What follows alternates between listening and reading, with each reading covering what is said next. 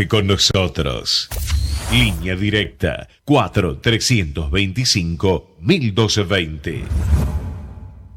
A partir de este momento comienza el horario de protección al corazón. La permanencia frente a la radio depende exclusivamente del cariño que cada uno se tenga. Este programa trabaja con las emociones. Cualquier semejanza con la realidad es tu responsabilidad, ya que solo vos podrás afrontar lo que fuiste, lo que sos y lo que querés ser ante un imprevisto impacto con ciertas verdades que desconocías. Entendemos que quizás hayas estado huyendo demasiado. Es hora de dejar de escapar. Gracias por volar con buenas compañías. Con ustedes, Daniel Martínez. Hola, buenas noches, ¿cómo estás? De repente la tristeza ya no te deja sonreír. Cierra los ojos, solo piensa que lo mejor ya está por venir. Cuando de pronto ya no puedes Cuando la fe se fue de aquí. Mm. Si algo termina, algo comienza y lo mejor ya está por venir. Acuérdate que quiero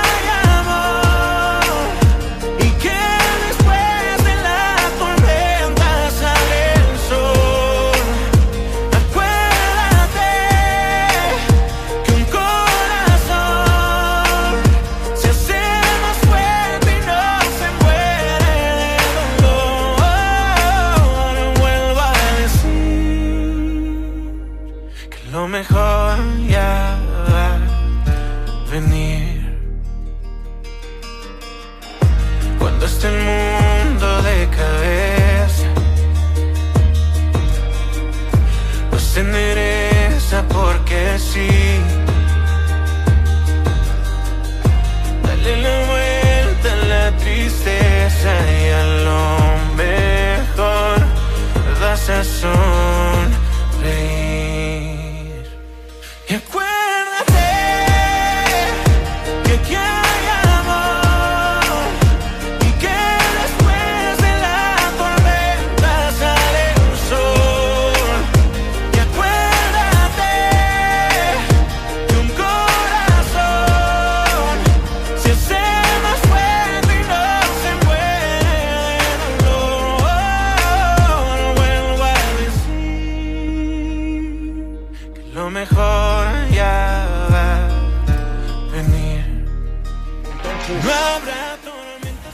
la semana de buenas compañías, Rake canta de este tema, lo mejor ya va a venir.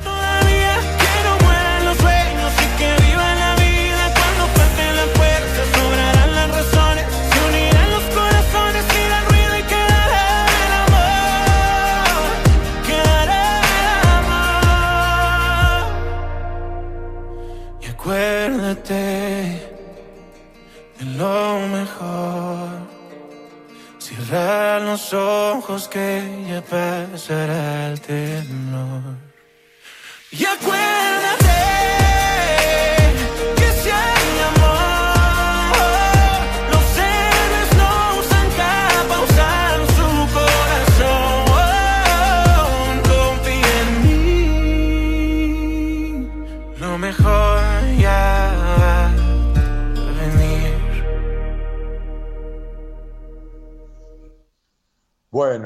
¿qué tal? Buenas noches a todos.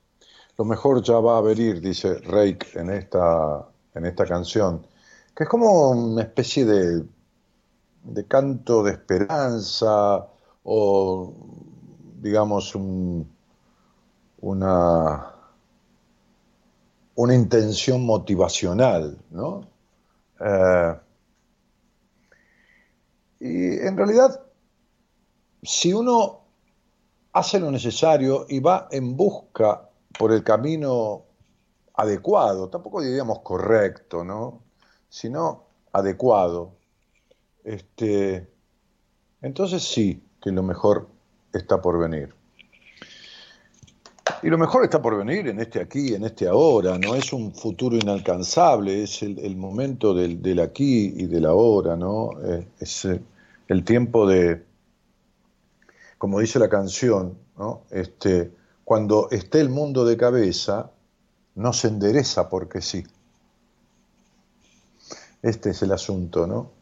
Este, dale la vuelta a la tristeza y a lo mejor vas a sonreír. Hoy me decía una, paciente que yo estaba mm, pronosticándole su alta, ¿no?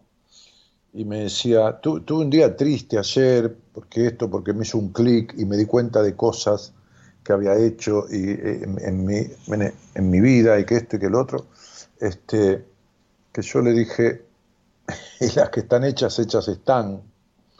El tema es que queden ahí, ¿no? allá, que no se metan todo el tiempo. Y, las cosas del pasado este, se meten a través de emociones negativas. ¿Cómo te das cuenta que, el pasado no está donde debería estar y se hace presente y por las emociones? Por las emociones. O la profunda tristeza constante o la terrible melancolía o la inexorable constante insatisfacción, la perra, el perro vacío existencial. Eh, si, si esos, esas emociones, esos, esos sentimientos, mezcla de emociones con sentimientos, predominan en tu vida de manera casi constante, casi habitual, si son visitantes ilustres de tu existencia, entonces el pasado, tu pasado, es presente. Entonces tu pasado es presente. Y por más que este, le des una vuelta a la tristeza, ¿no? Y hagas como un, un envión, estaba leyendo la estrofa, un envión, evidentemente, este, va a ser como una calecita, ¿no? Te va a parecer que das la vuelta y que te vas lejos y volvés al mismo lugar, ¿no? Este, a lo mejor vas a sonreír, dice la canción en el cuarto verso de esa estrofa, a lo mejor vas a sonreír, a lo mejor, un toque, y volvés a esa tristeza que parece eterna, ¿no? Eh, cuando esas emociones predominan en un individuo, cuando la insatisfacción predomina, cuando la exigencia como, cuestión actitudinal, ¿no? No, no ahora como sentimiento, predomina, eh, cuando la obsesión predomina, es el pasado metido en el presente. Entonces, este, no, no, estás viviendo el presente, no hay presente. No hay presente ahí. ¿Se acuerdan que había los tiempos verbales, ¿no? el, pasado continuo, el presente continuo, el pasado continuo? Vamos, vamos a ponerle un pasado continuo, ¿no? un pasado en continuado, como eran los cines de antes, ¿no? En continuado. Vos entrabas al cine y había una película atrás de la otra y te podías quedar ahí todo el día mirando la película, nadie te echaba. Eh, y, eran dos películas, no una. Bien. Y lo digo porque hay como una, Ayer yo contestaba preguntas, ¿no? que hacía rato que no lo hacía, como 15 días, preguntas de, ustedes en Instagram, que como siempre agradezco mucho, ¿no? muchas de ellas muy, muy pensadas, la, gran mayoría. ¿no? Este, y hay como una búsqueda de, tips, ¿no? de tips como para solucionar ¿no? todo, todo, esto, ¿no? ¿cómo soluciono esto y esto y esto? Como si fuera una cosa mágica. Eh, pero, pero dentro de esas preguntas, la búsqueda era tips para solucionar determinadas cuestiones que son las que yo estoy contando, ¿no? Estas cuestiones del pasado en el presente. Y entonces, lo mejor puede estar por venir. O sea, no está por venir, no es un decreto. ¿no? La canción, bueno, está bien, es una canción. No es un decreto, lo mejor está por venir. Este, no, no, no. Puede que no. Puede que venga lo no mejor o lo peor. Pero, digo, para tener posibilidades de que cosas buenas mayoritariamente estén por venir, en realidad hay que darle un final a determinada metida de pata del pasado en el presente. ¿Cómo lo, deducen esto? Si son permanentes estos estados emocionales o esta, forma de conducirse. Tristeza profunda, melancolía. Eh, hoy me decía esta paciente, ¿no? Me dice, tuve un día triste ayer que tuve otro, pero eso que sentía, esa melancolía que sentía, ¿no? Este, desde siempre en mi vida desapareció. Desapareció. Eh, y, entonces empezó a darme pauta, porque yo le estaba como tomando un examen de cómo, de cómo había llegado y cómo habíamos trabajado y cómo se siente. Y entonces, ya cuando estaba finalizando la conversación, dije, bueno, anda preparándote porque me parece que estamos por concluir esta etapa. No, ya, como me dicen siempre, ¿no? Sí, ya.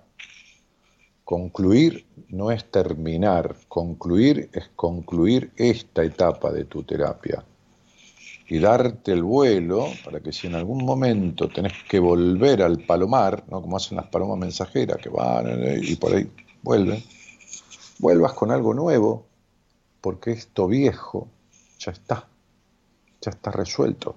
¿Por qué esa melancolía que subyacía aún desde niña este, dejó de estar, porque pusimos el pasado en su lugar, superando cuestiones que venían del pasado, que no estaban resueltas.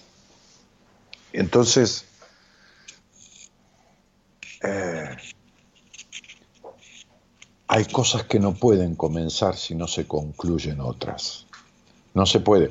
Cuando yo, yo que he construido, digo, a ver, como, como, como como empresario, digo, asociado con gente profesional de la construcción, arquitectos, maestros mayores de obra y por supuesto oficiales, albañiles, ayudantes, bueno, equipo, ¿no? A mí, equipo como me gusta trabajar a mí.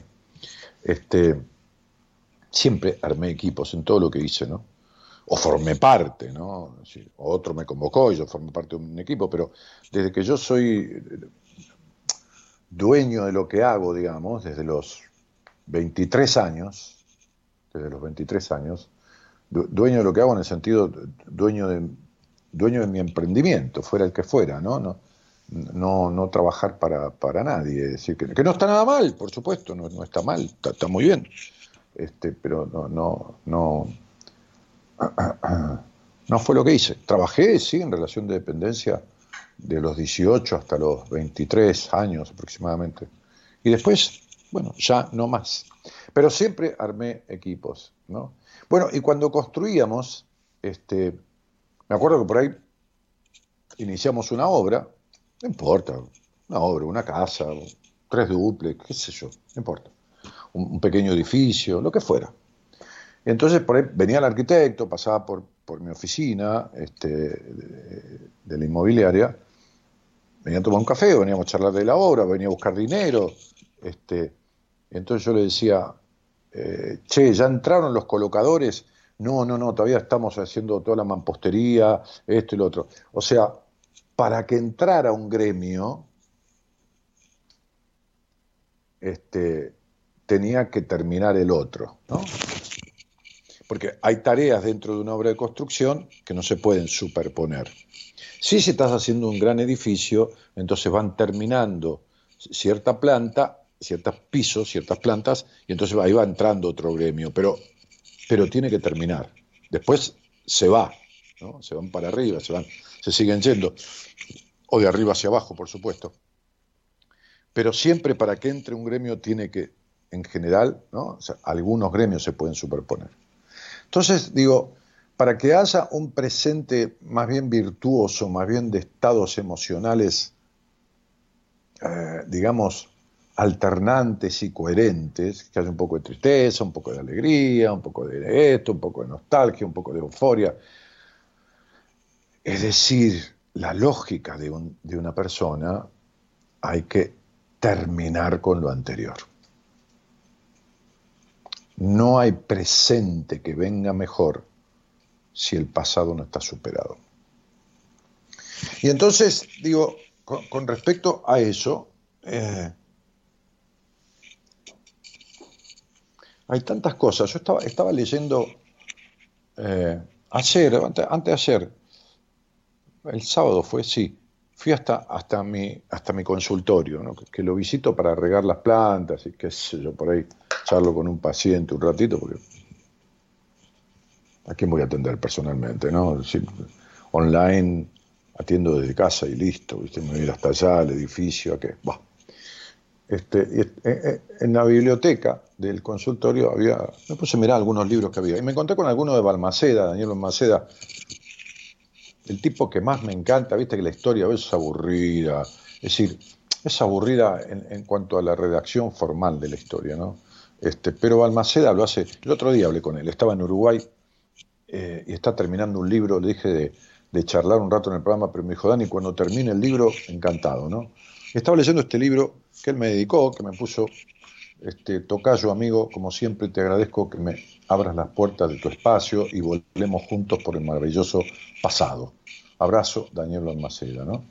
Este, periodista, graduado en la Universidad Católica Argentina, editor de la revista Newsweek, Noticias, El Gráfico, este, bueno, fue presidente de la Asociación Cristóbal Colón, bueno, es un tipo de... y varios libros editados, bueno. Este, y, hay una anécdota en el libro, ¿no? que, que la quiero leer tal cual, ¿no? Que forma parte de nuestra historia, forma parte de nuestro pasado. Dice, la noche del 20 de marzo de 1890 fue abandonado en uno de los orfanatos de la ciudad, situado en la avenida Montes de Oca, acá, avenida Montes de Oca, pegadito acá a Puerto Madero, Barracas. Fue abandonado, estamos hablando del 20 de marzo de 1890 o sea, 130 años atrás. Eh, un pequeño, un niño, fue abandonado, que según las señoras que atendían a las criaturas ahí en el orfanato, tendría 10 días de vida, o sea, un bebé recién nacido. Entre sus ropas tenía un cartel que informaba que se llamaba Benito Juan Martín, le pusieron, viste que se ponían muchos nombres, ¿no? En algún momento Belgrano tenía como ocho o nueve nombres. Bueno, Benito Juan Martín. Tomaron Martín como apellido, ¿no? Benito Juan Martín. Este, para registrarlo en la entidad, el tercero de sus nombres pasó a ser apellido. Claro, así, así escribió Balmaceda textualmente. Los primeros seis años de su vida, Benito Juan Martín, este niño abandonado, eh, o sea, Benito Martín, los pasó en el orfanato. De los 10 días, pequeñito, un bebé abandonado. Ni padre, ni madre, biológicamente. Después hicieron de padre, hicieron de madre las señoras o las personas que lo criaron en el orfanato. Eh, los primeros seis años lo pasó así, hasta que lo adoptó un matrimonio compuesto por una mujer que se llamaba Justa Molina, Justa Molina, y un italiano, inmigrante, en esa época, mucho tano, mucho gallego, Manuel Chinchelia. Manuel Chinchelia, así como te digo, chinche, como chinche, como las chinches, y doble L a Chinchelia, que vivía en la boca. ¿eh? Tenemos Barraca y más ahí al toque ¿eh? de Barraca, la boca pegadito. Este, y trabajaba este Benito, eh, no, este Manuel Chinchelia, eh, trabajaba de carbonero. Una profesión fundamental en esa época porque las cocinas funcionaban a carbón. Yo me acuerdo cuando era chico, mi abuela, y ya había cocinas a gas, por supuesto, pero mi abuela, que fue una gallega, bien gallega de Galicia, inmigrante, que vino al país, qué sé yo, por allá por el 1900, en esa época. Fíjate que en 1920 y pico nació mi padre, que después eh, fue padre mío a los, cuando cumplió 30 años, este, 1924. Así que mi abuela seguía conservando, cuando yo era chico, por allá por el año 70, este, la cocina a carbón. Eh, entonces era muy, muy importante ese, ese, trabajo, ese, qué sé yo, llamarle oficio, tarea de carbonero, eh, en esos tiempos, ¿no? El año 1890. En su nuevo hogar, aquel chiquillo de 10 días, abandonado, que había sido adoptado a los seis añitos por este matrimonio, seguramente ese niño debe haber tomado trozos de carbón, porque los pibes juegan con lo que hay, ¿viste? Este, vaya a saber, ¿no? Italiano, inmigrante, venía del hambre de Italia de esa época, la pobreza, empezó a trabajar con el carbón, ¿no? este, apenas pudieron adoptar un niño. Seguramente jugó con trozos de carbón, ¿no? Este, y seguramente a ese niño esos trozos de carbón le sirvieron para dibujar algún paisaje o algún retrato. Por supuesto que el niño dejó de ser Benito Martín, ¿se acuerdan que era un nombre que tenía medio de fantasía? Y, llevó el apellido de su padre, este, porque le agregó el apellido adoptivo se le agregó, ¿no? Y se convirtió en Benito Chinchelia, Chinchelia Martín. Hoy en día lo conocemos como Quinquela Martín, uno de los pintores más notorios que tuvo Argentina y sobre todo, hablando del puerto, hablando, hablando de la boca y del riachuelo, son famosas y costosísimas sus pinturas. Vaya a saber de qué manera esta Juana Molina y este Tano, con todo cariño dicho, ¿no? como fueron mis abuelos paternos, eran eh, también inmigrantes italianos, uno de ellos, este, mis abuelos maternos, perdón, eh, suplieron funciones carentes del abandono de este niño, de tal manera que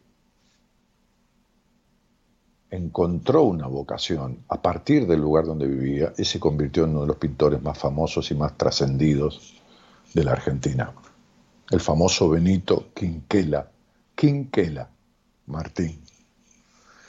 Entonces digo,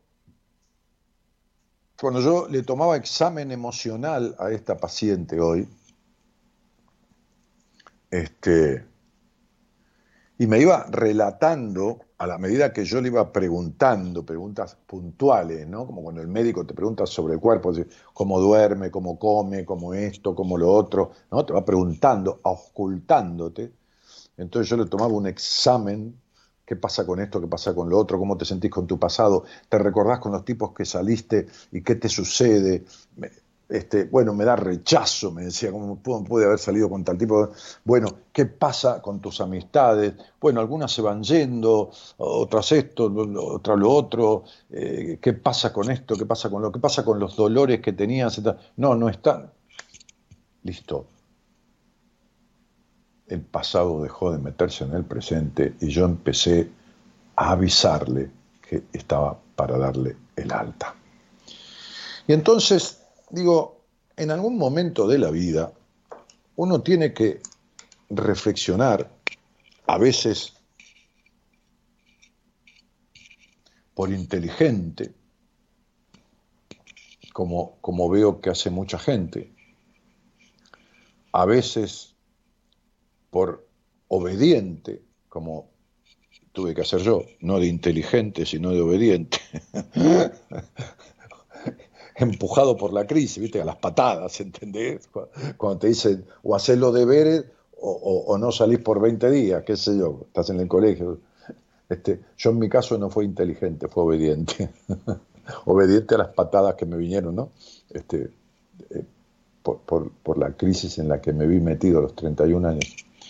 Este, y tiene que armar equipo, tiene que armar equipo con alguien, ¿no?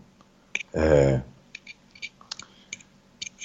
tiene que, de alguna u otra forma, ponerse socio con alguien, ¿no? Pero no de socio para la desgracia, ¿no? De socio para sembrar algo y entonces que lo mejor esté por venir. Para sembrar algo que haga que crezca otra cosa en vez de que siga brotando el pasado. Eh, hay, en un libro de, Luis Benavides, hay un, como una pequeña anécdota de, autor desconocido. Hay muchos cuentos, historias de, autores desconocidos, ¿no? sobre todo los que son este, milenarios, Oriente, la India y todo esto. Pero esta reflexión, eh, habla de los gansos, ¿no? Este, no, no de los gansos como insulto, de que sos un ganso, no, no, de los gansos, las aves, ¿no? Los gansos, los patos, los gansos. Y, esta, este, este pensamiento o reflexión de autor desconocido dice, si observamos los gansos cuando vuelan, cuando migran, ¿eh? cuando migran como las golondrinas, ¿viste? Que van hasta, hacen miles y miles de kilómetros. Durante el invierno, notaremos que vuelan armando la figura de una ave corta. También las golondrinas hacen lo mismo, muchas aves. La ciencia ha investigado por qué vuela, por qué vuelan de esa forma.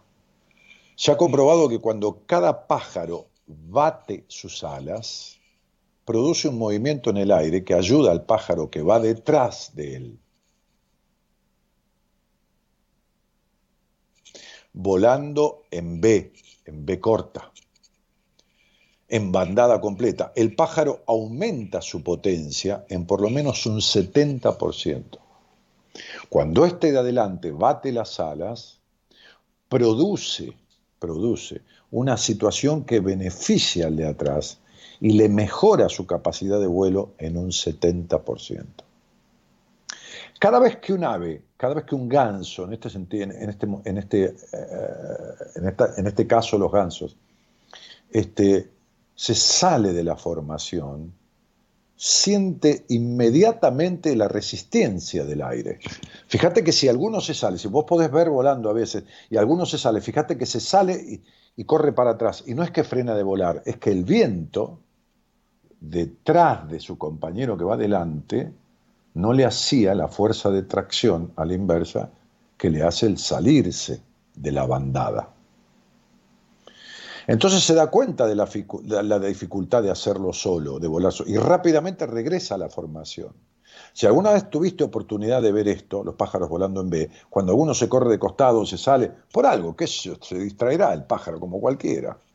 Enseguida trata de volver a la formación porque si no se pierde de la bandada. Y vuelve para beneficiarse del empuje del compañero que vuela adelante. Cuando el líder de los gansos se cansa, que es el primero que beneficia a los dos que están atrás. Cuando este que lidera la bandada en el vuelo, ¿no? Este, de, en el vuelo migrante, se cansa, pasa a uno de los puestos de atrás y otro ganso toma su lugar. Los gansos van detrás y graznan, ¿eh? el, ganso grazna, al canto del ganso se le llama graznido, para alentar a los que van adelante a mantener su velocidad. ¿Sí? Los que van adelante tienen hinchada, fíjate vos la naturaleza, ¿no? Cuando un ganso se enferma o cae herido, otros dos gansos se salen de la formación y lo siguen para ayudarlo y protegerlo. Y se quedan acompañándolo hasta que, este, hasta que esté perdón, nuevamente en condiciones de volar o hasta que muera. Y solo entonces los dos acompañantes vuelven a buscar su bandada, porque vuelan y vuelan y vuelan y se van alternando uno con el otro, por eso bajan dos, a ayudar al herido o al enfermo, bajan dos para después poder alternarse en el vuelo. Solo entonces, cuando aquel muere o se repone, estos vuelven a la bandada o se unen a otro grupo de gansos que viene atrás y que va migrando.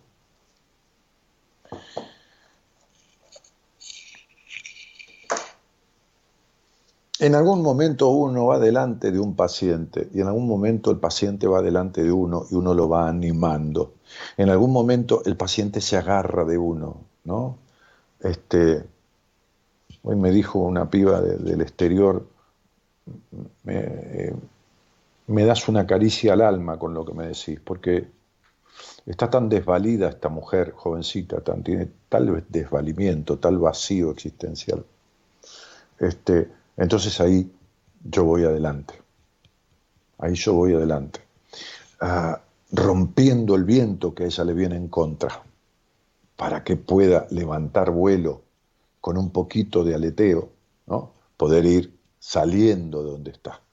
Y en algún momento ya uno ¿eh? no es que se cansa, sino que le dice al otro, pasa vos adelante que ya podés conducir tu vida, como yo le decía a esta otra muchacha hoy, ¿eh? que ya es más grande, es una profesional de la medicina, eh, ya podés este, volar sola ahí adelante, ¿no? Y, acá me tenés a mí, por cualquier cosa, Este, entonces digo, ¿a qué voy con esto?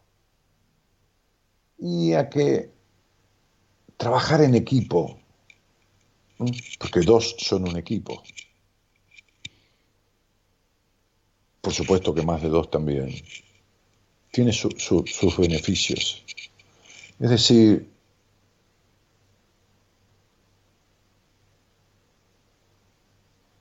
si yo me pongo a pensar, cuando hacemos seminarios, cuando hacíamos y cuando volvamos a ser, si la vida, el destino y nosotros y todo en conjunción queremos y se da. Si yo me pusiera a pensar cómo hacer el seminario con tres personas, o sea, Marita coordinando, mi mujer y yo,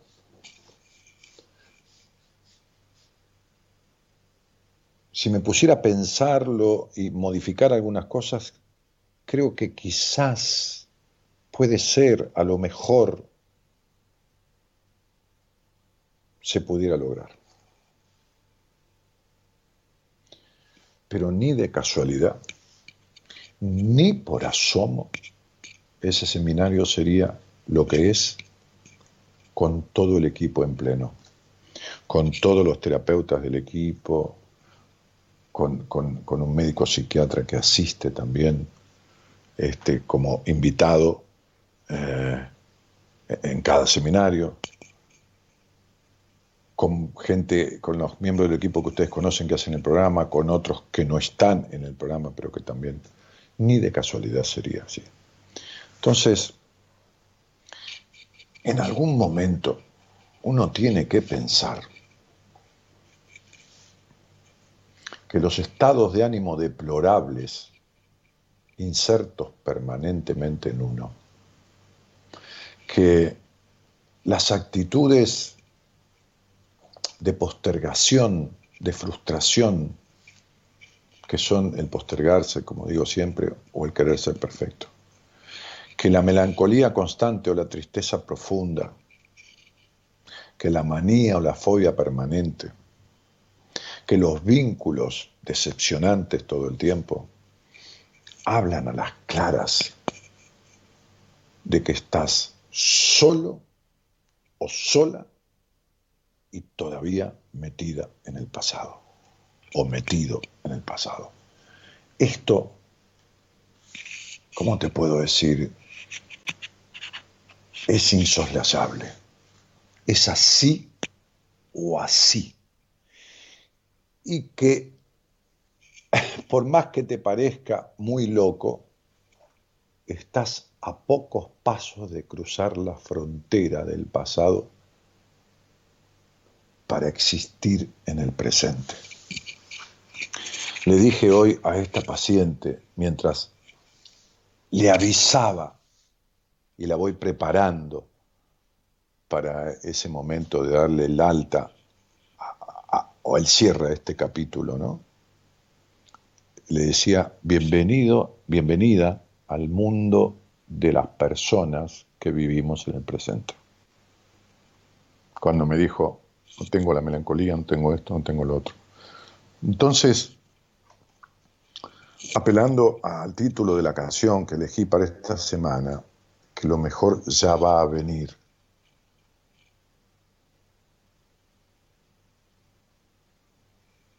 Me quedo con esta idea. Eh,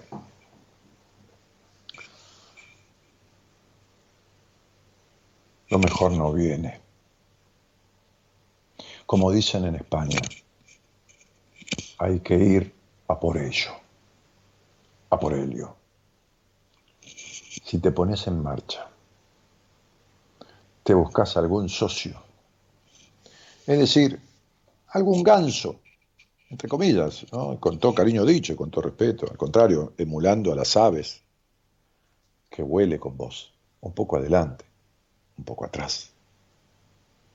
Seguramente alcanzarás a lo mejor, a lo mejor que estaba por venir, pero que nunca llega, porque hay que ir a buscarlo.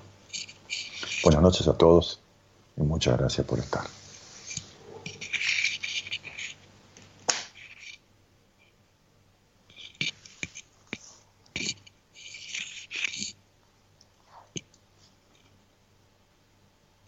Hola, ¿estás ahí Gerardo? Se colgó, se cortó. Somos la buena compañía que no ve el medio vaso vacío, pero igualmente, de 0 a 2, lo llenamos juntos. Buenas compañías, con Daniel Martínez.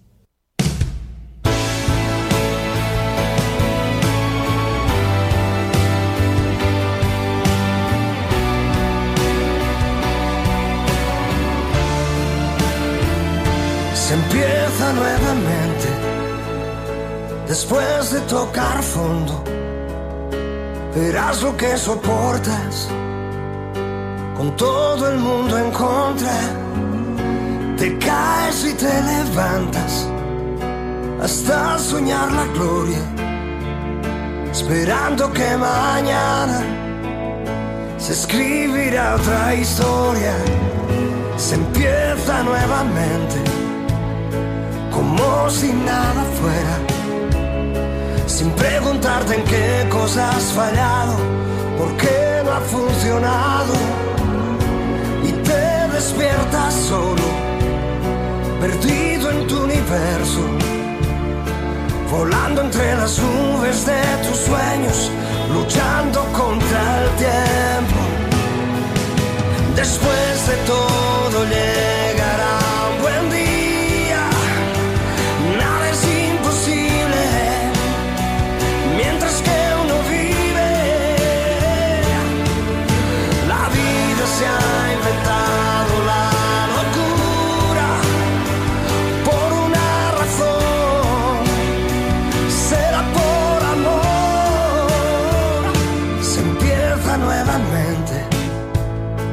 pensando en los errores. Porque soñar es lo más libre y justo y siempre habrá razones para buscar la pieza que el corazón ha hallado. Porque el amor es un rompecabezas y llueve sobre lo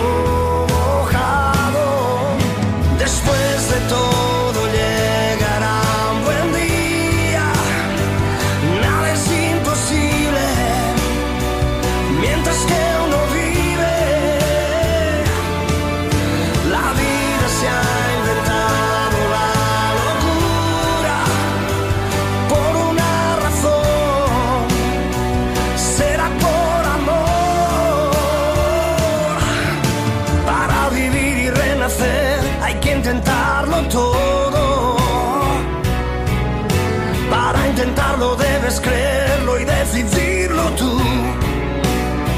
Tan solo tú. Después de todo llegará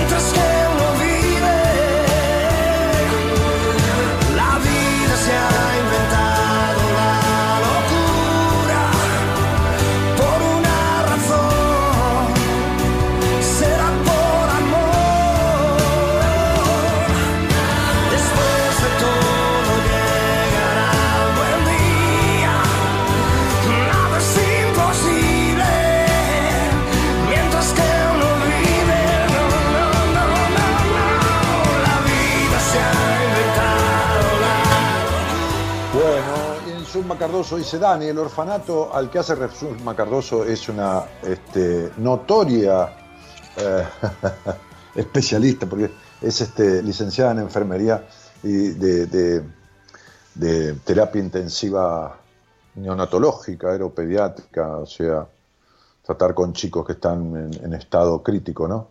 Este, fue paciente mía. Eh, lo es, lo que pasa es que está eh, este, en libertad de terapia, ¿no?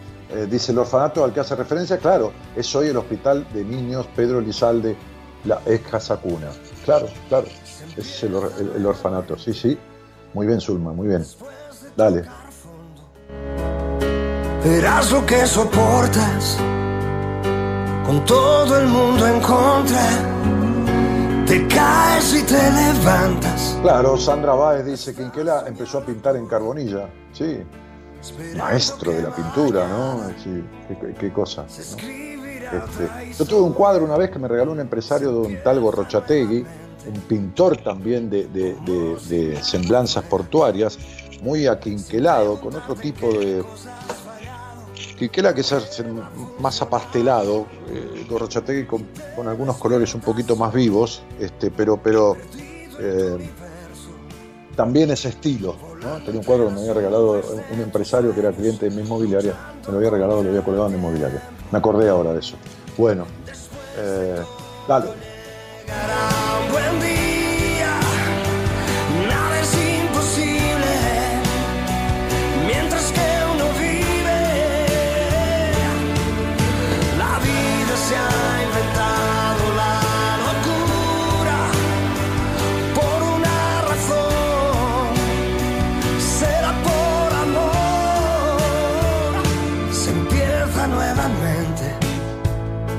Pensando en los errores.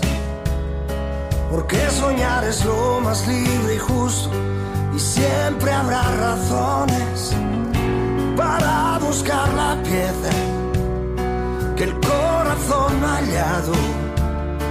Porque el amor es un rompecabezas y llueve sobre lo mojado. Y Marcela todo- maestro Quinquela Martín, qué belleza. Marta Salerno dice, yo me acuerdo que mi abuela tenía una estufa de carbón y lo compraban en una carbonería este, que también vendían papas, claro, por supuesto. Y mi tío fue un conocido y excelente dibujante y también italianos. Dani, qué regresión me llevaste a mi niñez, gracias, dice. Muy buenas noches, Dani, gente bonita y equipo, dice Gabri. Marta Salerno dice hola a todos. Gladys dice, dice, a ver, este mouse, acá está. Hola Daniel, buenas noches. Maricel Romero, buenas noches a todos. Ah, qué lindo escucharte después de tanto tiempo. Dice, dice, ¿quién dice? Luisa Jauscarriaga. Gloria que dice buenas noches equipo, eh, y Dani, Maricel Romero, hermosa historia. Uh, pero ya lo vamos a tener a Balmaceda de vuelta, hace como dos años que no nos cruzamos en un programa. Este, las historias de Balmaceda, este libro escribió como 8, 9, no, no me acuerdo, pero más o menos. Este, miren, Espadas y Corazones, que fue el primero que leí de él, cuando yo lo conocí, encontré en la Feria del Libro, yo había publicado un libro mío y me fui al stand este, de la editorial, eh, la misma de hoy, ¿no? Este, este, y, andaba caminando por los escaparates ahí de la feria y encontré un libro que decía Espadas y Corazones. Y lo abrí y lo leí, va, lo leí, leí un par de capítulos y dije, qué interesante este tipo, cómo escribe la historia, ¿no? Cómo la, cómo la describe, no cómo la escribe. Y entonces este, fui y le dije a, mis productores de ese momento, ¿no? Creo que estaba, yo estaba en Radio Plata, consíganme a este hombre, ¿no? El trabajo del productor normalmente este, es producir cosas para programas, justamente.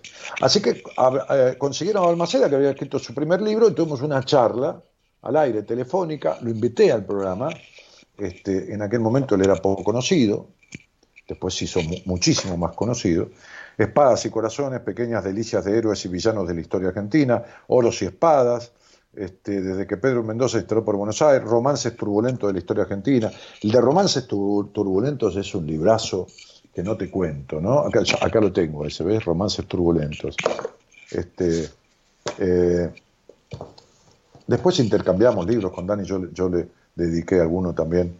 Este, este de historias insólitas eh, tiene cada cosa, ¿no? Porque el tipo está documentado, ¿no? Cuando ustedes ven un libro de Balmaceda, atrás este tiene, qué sé yo, a ver, y más o menos 40 páginas, 50 páginas de la documentación, donde consta y los documentos, las cartas de próceres, todo lo que el tipo investigó para armar el libro, no es que inventa, ¿viste? Eh, estaba, estaba, estaba leyendo esto que dice, el artículo, el artículo 36 de la Constitución, sancionada en 1853, nuestra famosa Constitución tan manoseada reiteradas veces y tan poco respetada prácticamente siempre. Establecía que para ser diputado se requiere haber cumplido la edad de 25 años y tener cuatro años de ciudadanía en ejercicio. Hoy es el artículo 48 y se ha modificado para agregarse un nuevo requisito, ser natural de la provincia que lo elija, o con dos años de residencia inmediata en ella, o nacido o residente. En 1886 asumió el diputado más joven de la historia argentina, por lo menos hasta que Balmaceda escribió este libro, el, conocidísimo Joaquín B. González. Era representante de La Rioja, que ocupó una banca cuando tenía 23 años cumplidos. Por su barba podía parecer de más edad, pero ella no formaba parte de los requisitos. Por lo tanto, podemos afirmar que no solo ha sido el diputado más joven, sino también el más anticonstitucional de nuestra historia. En los pasillos del Congreso se aseguraba que el doctor González, Joaquín B. González, a pesar de haberse recibido de abogado, aún debía una materia. Fíjense que hablamos de 1886 antes, cuatro años antes que dejaran en el orfanato a Quinquela Martín. Todavía a Quinquela Martín le faltaban cuatro años, andaba dando vuelta por los testículos del padre. Así que le faltaban cuatro años para, para, nacer. Este, la materia que debía la carrera de abogacía era la materia minas. Minas. Se ve que digo, no mujeres, ¿no? Este, digo, se ve que en la, en, la, en, la, en la, carrera de abogacía, en esa época, lógicamente, época propicia, un país en, en pleno este, búsqueda de desarrollo, etcétera, etcétera, etcétera, este, em, sí, claro, en esa época estaba mejor que después, porque después llegó de presidente un tal Juárez Selman que hizo mierda todo, pero bueno, acá ya sabemos cómo es. este, y, la materia minas debía, ¿eh? claro, minas, explotación minera, toda esta cuestión. Eh, entonces dice, ¿verdad o no? En medio de la diputación ganó por concurso la cátedra de minas de la Facultad de Derecho. O sea, siendo diputado, se presenta un concurso para ser titular de la cátedra Minas de la Facultad de Derecho, aquí, en la Universidad de Buenos Aires. El tipo era oriundo de La Rioja. Muy bien. Entonces, dice, este, además fue el autor del libro que utilizaban los estudiantes para conocer la legislación de la minería. O sea, el tipo escribió un libro sobre el tema. Joaquín Víctor González enamoró a Amalia Luna Olmos. El padre de Amalia lo ayudó en su carrera política, pero la madre de su novia lo detestaba. Lo detestaba. Igual que la madre de, de Remedios de Escalada a San Martín. Lo detestaba. La vieja era una bruja, lo odiaba a San Martín de 40 maneras diferentes. Bueno, este, el padre de Amalia, este, bueno, la madre lo detestaba y sostenía que él solo estaba con su hija para escalar posiciones en la sociedad riojana. Por fin triunfó la voluntad de los chicos, quienes se casaron el 9 de julio de 1889, tres años después de que él asumiera como diputado. Doña Desideria Olmos jamás soportó a su yerno. El experto en minas, que venía a ser Joaquín B. González, no solo le dedicaba mucho tiempo a la política y a la docencia, también era un entusiasta jugador de póker. Le gustaba ser el anfitrión de sus amigotes, quienes se pasaban toda la noche apostando. Al amanecer, cuando se retiraban, se bañaba y salía temprano a dar clases a la universidad. El tipo era de tranco largo, eh, me hace acordar a uno que yo conozco, en otras épocas, ahora ya estoy grande. Este, y, iba a dar clases. A la tarde, en las sesiones del Congreso, se quedaba dormido. Yo me salvé de eso porque no fui diputado, no fui diputado. Esta actividad trasnochada no le impidió poblar de hijos la casa. Nacieron cinco varones y tres mujeres. Pero de repente el doctor comenzó a interesarse mucho en la vida de una sobrina, Pastora González. Pastora González. Se ve que hija de un hermano, porque llevaba el mismo apellido. La, la, agraciada pastora estudiaba en un convento cuando se escapó con un capitán bastante mayor que ella. Pastora andaba pastoreando. La familia la recuperó, o sea, la capturó y la casó, la casó con ese de inmediato, con un cordobés bonachón, un buen muchacho, aunque con ansias de dinero. Este, este, ¿eh? como era una familia de guita. Pastora formó familia con este hombre y tuvieron hijos, hasta que apareció el tío Joaquín B. González y se armó el escándalo porque no se sabía si ella estaba embarazada de su marido o de su tío. Amalia Luna Olmos de González le rompió a Joaquín en la cara todas las poesías de amor que él le había escrito, o sea, la mujer, la esposa, y se fue con sus hijos a Córdoba, donde vivía doña Desideria, la suegra, que seguramente le habrá dicho, viste querida, viste que yo te dije, tipo madre, viste, yo te lo dije, yo te, viste que yo tenía razón. Bien. Quien le habrá dicho algo así como, acá está, viste hija que era una torrante, viste, viste. De todas maneras, luego de un tiempo, Amalia volvió con Joaquín. Le gustaban los otorrantes. Pero la reconciliación fue lenta. Al nacer una nueva hija, que debió llamarse Estela, como quería la madre, el entonces ministro de Roca, Joaquín B. González fue ministro ¿eh? del presidente Roca, la anotó con el nombre Victoria por considerar que era un logro haber recuperado a su mujer y por ser ese el segundo nombre de él, Joaquín Víctor González. Amalia Luna llamó Estela a su hija toda la vida, a pesar de que en los papeles no llevara ese nombre. Joaquín terminó resignándose. No fue una victoria.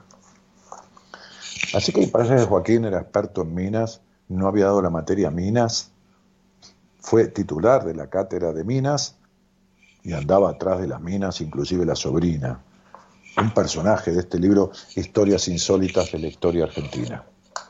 Bueno, muy bien. Eh, tengo un llamado, me están gritando acá.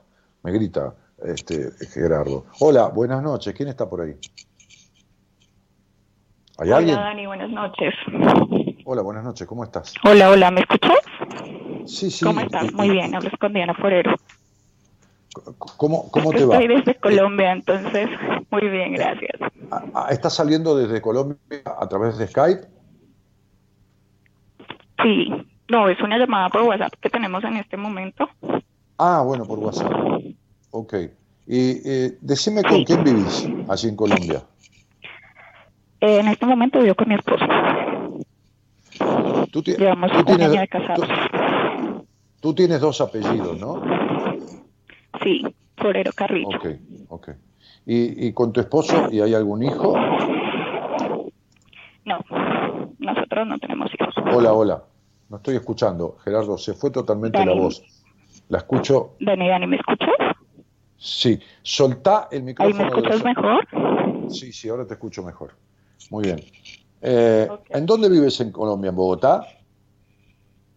Eh, vivo en un pueblo cerca de Bogotá, aproximadamente media hora de Bogotá. Se llama Madrid, Cundinamarca. Muy bien. Se llama Madrid. Así es. Ok. ¿Y ahí naciste? No, nací en otro pueblo, que ese sí es bastante retirado. Ah, ok. Se llama Fuquene. ¿Y, y nos conocemos desde cuándo, eh, Diana? Dani, yo te sigo hace aproximadamente unos cuatro meses desde que inició la cuarentena por Ezequiel. Empecé a ver tus lives Ah, con él claro, por- y pues me llamó muchísimo la atención. Por los likes que hacemos con Exacto, sí. Ezequiel, que está allá en Colombia. Bueno, muy bien. Este, eh, Diana, eh, vos me habías dejado un mensaje en Instagram que, que, eh, que Sí. yo contesté y te ofrecí hablar al aire porque vos tenías un, un conflicto, creo, de- por ahí dando vuelta, ¿no? Exacto, así es. Sí. Uno Con- de, conta- de muchos. ¿Eh? Uno de muchos. Sí, uno de muchos. Pero Bueno, cuéntame pero- cuál era, porque bueno, ha- hay mucha gente de Colombia y otros países de Centroamérica que se han unido a nuestro programa y al Instagram, y bueno, y, y a veces estoy contestando y, y no recuerdo precisamente el nombre de cada uno. Entonces, ¿cu- ¿cuál era la cuestión, Sí, no te preocupes. Eh, bueno, un resumen. Yo llevo con mi esposo siete años de relación, nos casamos hace un año.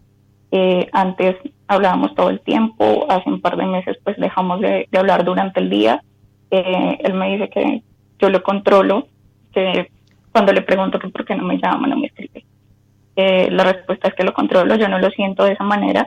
Pueda que de pronto sí lo sea y no lo esté viendo y pues, la que esté mal sea yo aparte de eso, Dani, soy una persona muy, muy emotiva que llora absolutamente por todo. No sé si eso tenga que ver con mi pasado, con lo que estabas hablando eh, cuando empezó la emisión, que creería que sí, mis padres son divorciados y no sé si de pronto tengo algún tipo de, de secuelas o, bueno, no sé, Bien. básicamente eso. Lo que, lo que voy a decirte para, para seguir el orden de, de tu conversación, Diana, este, primeramente, es que no importa cómo uno proceda en la vida, importa cómo el otro le cae. Es decir, eh, yo puedo hacerte una comida con el mayor de mis amores y sin embargo vos comes esa comida y te cae mal el estómago. O sientes que tiene demasiada sal o demasiado picor o le falta algo. Entonces, que tu marido sienta que vos lo controlás puede desde tu punto de vista ser así o no y tenés razón. Pero puede desde su punto de vista sentirlo así y también tiene razón. Porque mate. Bueno, Dani, discúlpame, ¿me escuchas? Ah, ah, Ahí, ahí llegó mi mujer que me está controlando. Ya, ya- ya- ya me controla todo el tiempo. no, no, no. Dani, Este, te discúlpame, no te, enten- no te escuché, es que se, se entrecortó. Bueno, yo decía que uno no importa lo que haga, importa cómo el otro lo recibe. Sí, Que vos podés decir que no controlás a tu marido y tenés razón, pero que él puede decir que se siente controlado y también tiene razón. Porque lo que importa es cómo sentís lo que sentís, no lo que el otro tiene intención o no de hacer. ¿Se entiende? Ok. Ahora bien, el punto es el siguiente. Acá hay algo raro, porque ¿por qué se siente controlado ahora y no los seis años anteriores? ¿Por qué se siente controlado hace dos meses y no los seis años y medio anteriores? Sí, no, tal vez era de pronto eh, que antes eh, él era como el que me escribía y pues yo nunca tuve la necesidad de decirle, oye, no me escribiste, no me llamaste y ahora sí.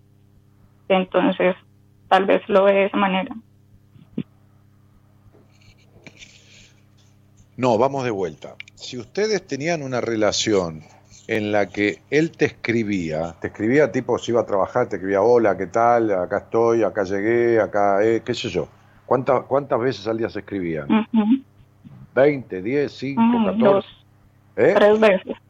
No, tres Tres. veces máximo. Bueno, tres veces al día, una cosa, está bien, normal, qué sé yo. Va, normal. Entre ustedes era Ujú. normal. Ok, y de repente Sí. hace, hace dos meses que dejó de hacerlo, totalmente. Totalmente, aproximadamente. Bien, ahora, ¿qué crees que puede haber pasado? Que durante seis años y medio escribía todos los días, dos o tres veces por día, y de repente no te escribió nunca más. Pues puede ser por lo que ahora ya vivimos juntos. Y antes pues era un noviazgo y nos veíamos cada ocho días. Entonces era eh, Ah, como el bueno. extrañarme más en... No, no creo que Y ahora fuera pues el- estamos todo el tiempo juntos. No, no creo que fuera el extrañarte más. Es que como no se iban a ver, se comunicaban durante el día porque no se iban a ver. Si ahora se van a ver a la noche o a la tarde cuando vuelve a trabajar, por ahí es innecesario, salvo que haya alguna cuestión este, este, eh, inherente, tener que comunicarse. No, gracias, gordo. Tener que comunicarse durante el día. O sea, eh, a ver, en general, si me pongo a recordar, cuando mi mujer y yo estábamos de novios, nos escribíamos mucho más que ahora. Porque evidentemente eh, no nos veíamos una vez cada ocho días, nos veíamos más veces a la, semana.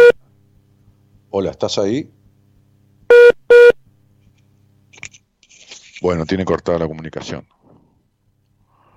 Hola, ¿estás ahí, Diana? Aló. ¿Estás ahí? Sí. ¿Te es que la señal está molestando, sí. Bien. No, no, no, es que parece que mala conexión. Bien, entonces yo lo que decía es que mi Pero mujer y yo cuando, cuando- cuando estábamos de novio nos escribíamos bastante seguido y hoy no, porque vivimos eh, juntos y, y, a, a ver, eh, ahora estamos viviendo por la pandemia y atendiendo aquí en casa, pero antes de, de esta epidemia eh, o pandemia o como carajo se llame, este, ella tenía su consultorio y yo el mío y, y- y- y luego vivíamos en la casa, a la noche nos encontramos aquí y nos escribíamos durante el día por ahí para, che, eh, vos que tenés una verdulería cerca, comprá unos tomates, para una cuestión de necesidades, digamos, de, de- porque a la noche nos íbamos a ver. El problema es el siguiente, que estoy olfateando acá. ¿Qué haces de tu vida? En este momento estoy sin empleo. Entonces eso es algo que también me, Muy bien, ¿desde cuándo? no sé, hace un año. Bien, entonces no es en estos momentos, es hace un año. No, es hace un año, sí. Claro. Entonces, hace un año te casaste y hace un año no trabajás. Exacto. O sea, nosotros, ¿Y qué- eh, digamos que llegamos a un acuerdo de que yo renunciaba a mi empleo y me ponía a estudiar. Eh. Pues ya terminé No, mi estudio. No funciona, pues, no, no funciona. muy No, no. Tu mamá, es eh, tu, tu, tu marido es de esos tipos que quieren tener a mamá en casa, a que la mujer esté metida en la casa. ¿Entendés? Mm, De alguna u otra no. manera. Y vos, y vos tenés en él al papá que nunca tuviste, porque en tu hogar siempre primó tu madre. Tu madre fue como digo siempre en estos casos, ¿no? En estos casos, pues estoy viendo tu numerología, por víctima o por fuerte, fálica y ejecutora, fue quien manipuló o manejó estas cuestiones de tu hogar. ¿Se entiende? Total, Dani, total, porque así fue.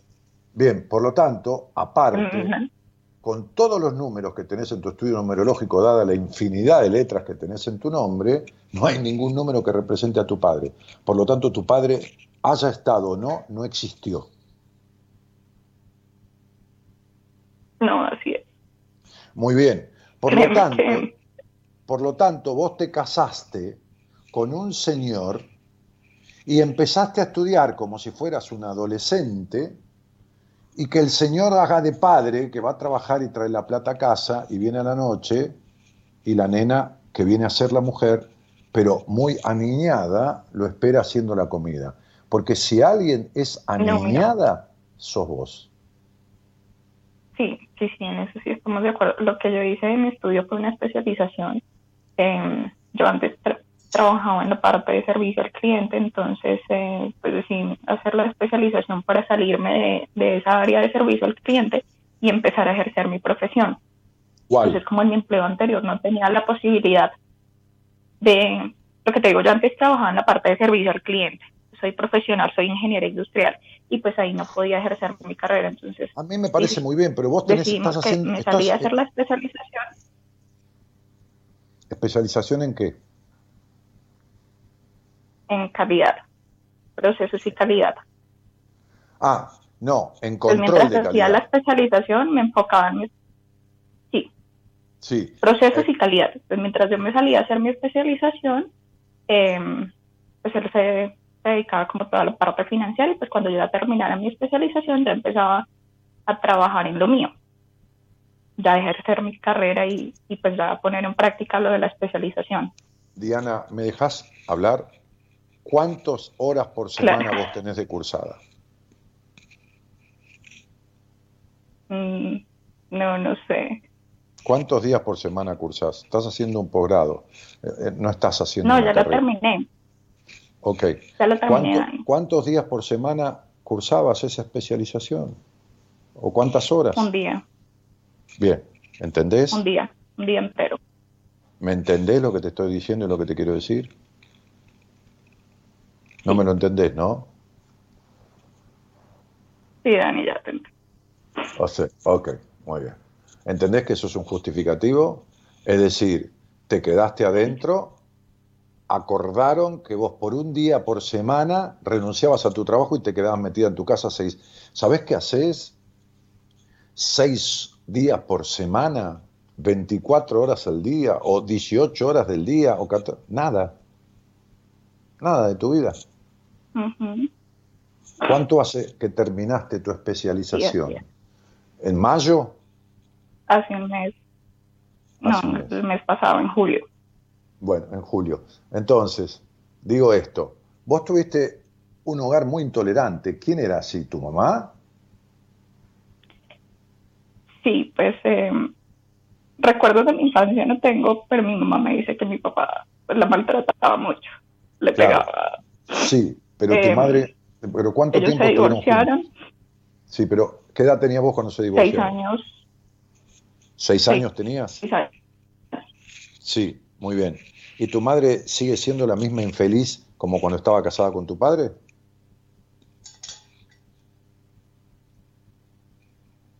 Hola. ¿Estás ahí? Hola. Mm. ¿Me escuchaste?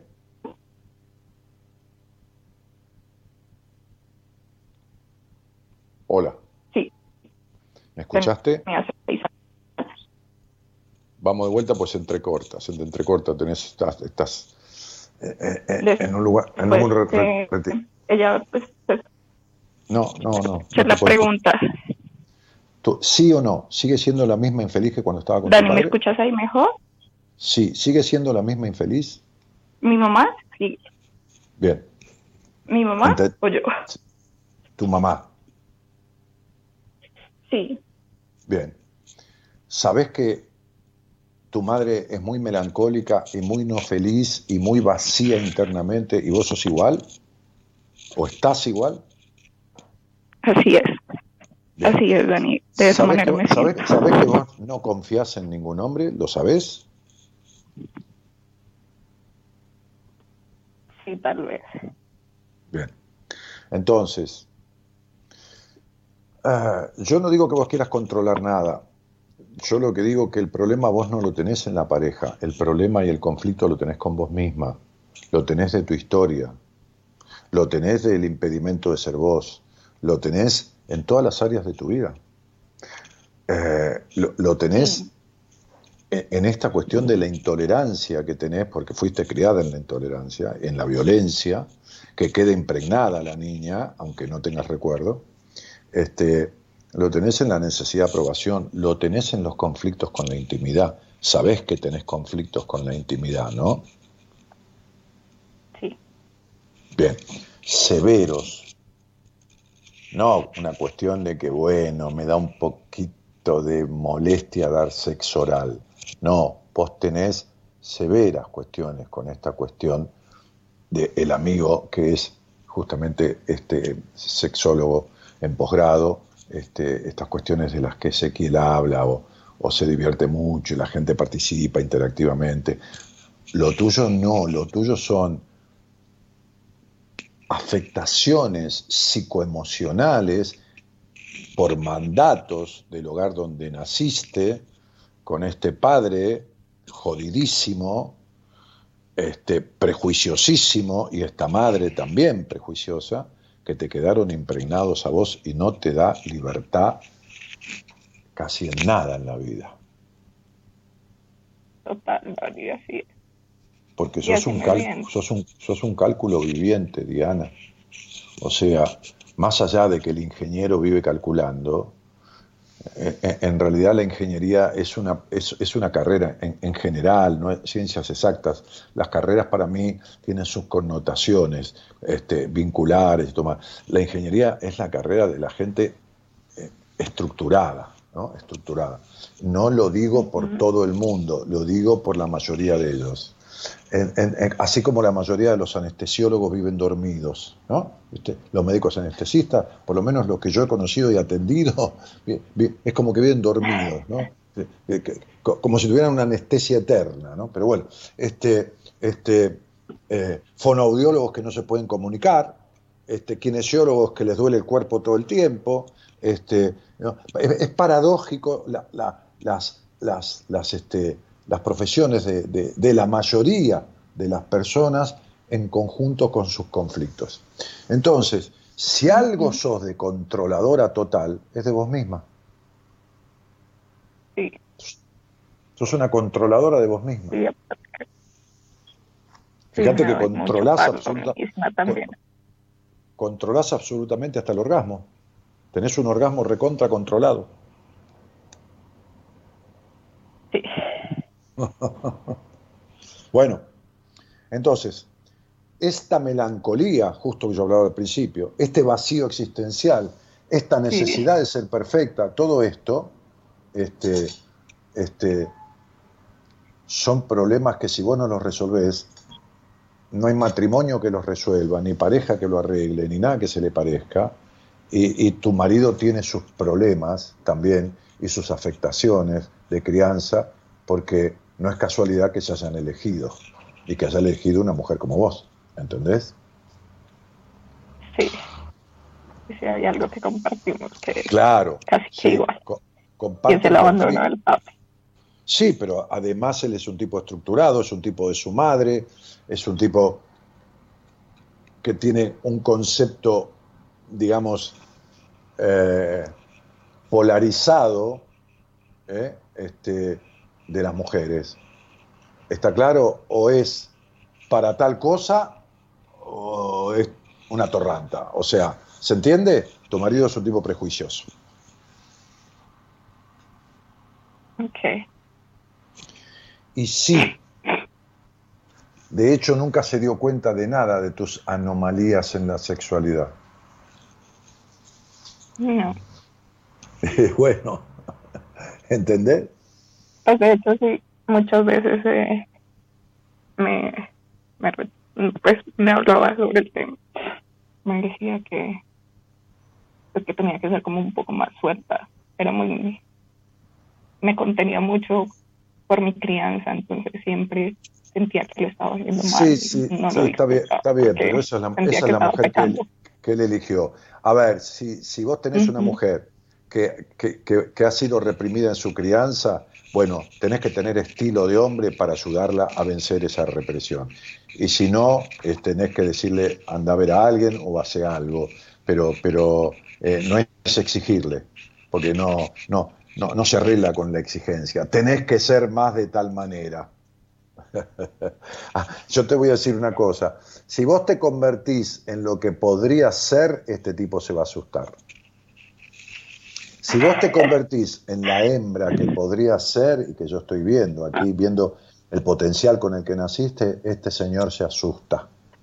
¿Entendés? te va a pasar como una paciente que yo tuve que, que cuando este, le dije, te doy permiso para tener sexo, porque eh, el último mes y pico de, de, tratamiento no la dejé tener relaciones, este, te doy permiso para tener sexo, pero el sexo que descubriste, el sexo que sentís en vos ahora, el sexo que hemos ido transitando y trabajando y que y te has dado cuenta que nunca sentiste en tu vida, este, ese sexo con tu marido.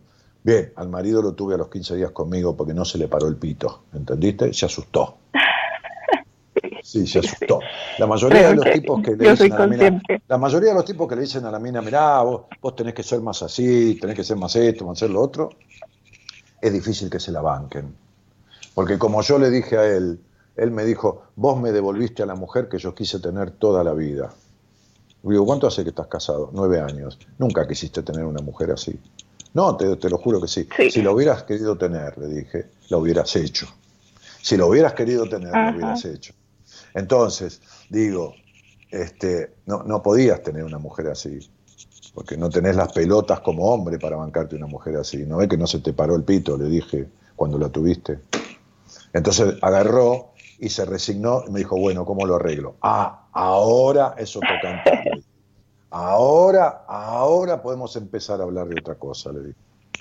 Entonces, eh, a ver, el problema no es que vos resuelvas tu cuestión en todo sentido vincular, porque son varias las cosas para tu marido. Sí, realmente. Mucho. Tu matrimonio puede durar este año, el otro o toda la vida. La que va a durar toda la vida con vos misma sos vos. Eso es seguro. Y vos tenés que arreglarlo por vos, porque entre tu melancolía, tu desconfianza por los hombres, tu vacío existencial, tu intolerancia con vos misma, tu conflicto con la sexualidad, así no se puede vivir en bienestar ni tres carajos, negra querida, de mi vida, hermanita colombiana. Sí, mira, créeme que yo soy muy, muy consciente de, todos mis problemas, por de alguna manera. Si algo tenés a partir de, de septiembre, a partir de septiembre, porque vos cumplís en, en, mayo, por lo tanto, mayo, junio, julio, agosto, septiembre, el año en numerología se divide en cuatrimestres, ¿no? Este, yo nunca miro eso, pero lo estoy precisando, yo miro otra cosa, la generalidad. Si algo tenés a partir de septiembre, este, es la posibilidad de un inicio, ¿no? La posibilidad de un inicio en este cuatrimestre. Ahora bien. Este inicio puede darse en lo laboral, este, no creo que dure, pero por lo menos puede darse. Deberías tomar un trabajo del que sea y de lo que sea para ponerte en marcha. Sí. yo estoy viendo hojas de vida, lo que sea. ¿Eh? A ver, no, sí, a mí te digo que estoy aplicando todas las ofertas de empleo que encuentro. Bueno, no pretendas trabajar de ingeniera. Te estoy diciendo que te pongas en marcha y trabajes de lo que sea, de lo que sea que sea lógico, ¿no? Que, no importa, no, no, no. Como decimos aquí, no se te caigan los anillos por, por hacer ninguna tarea. Es decir, conseguite un trabajo. Te, te, va a hacer muy bien, te va a hacer poner en marcha, este, y no importa, no va a ser duradero, va a durar muy poco tiempo según mi parecer, cuatro o cinco meses. Pero no importa, es un primer paso por lo que después se va a conectar con otras cosas, ¿de acuerdo? Dani, te lo agradezco infinitamente. Por favor, te mando un cariño grande. Saludos. Desde aquí. Igual, un abrazo gigante desde Colombia. Espero conocerte muy pronto. Muchas gracias. Chao, cielo querida. un abrazo. Gracias, Dani. Somos la buena compañía que no ve el medio vaso vacío, pero igualmente, de 0 a 2, lo llenamos juntos. Buenas compañías. Con Daniel Martínez.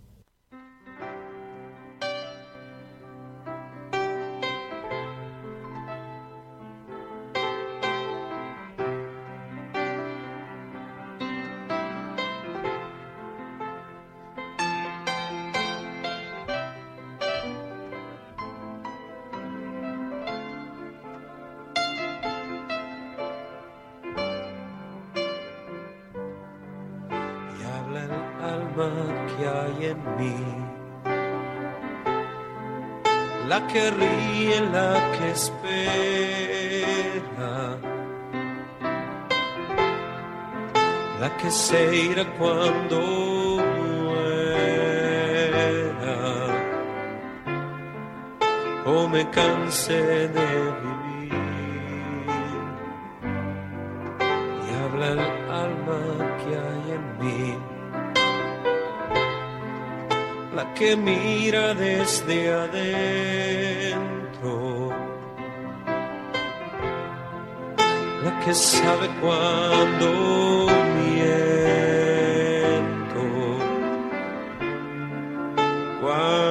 sufro, cuando soy feliz, y habla el cuerpo que hay en mí. El que sufre los errores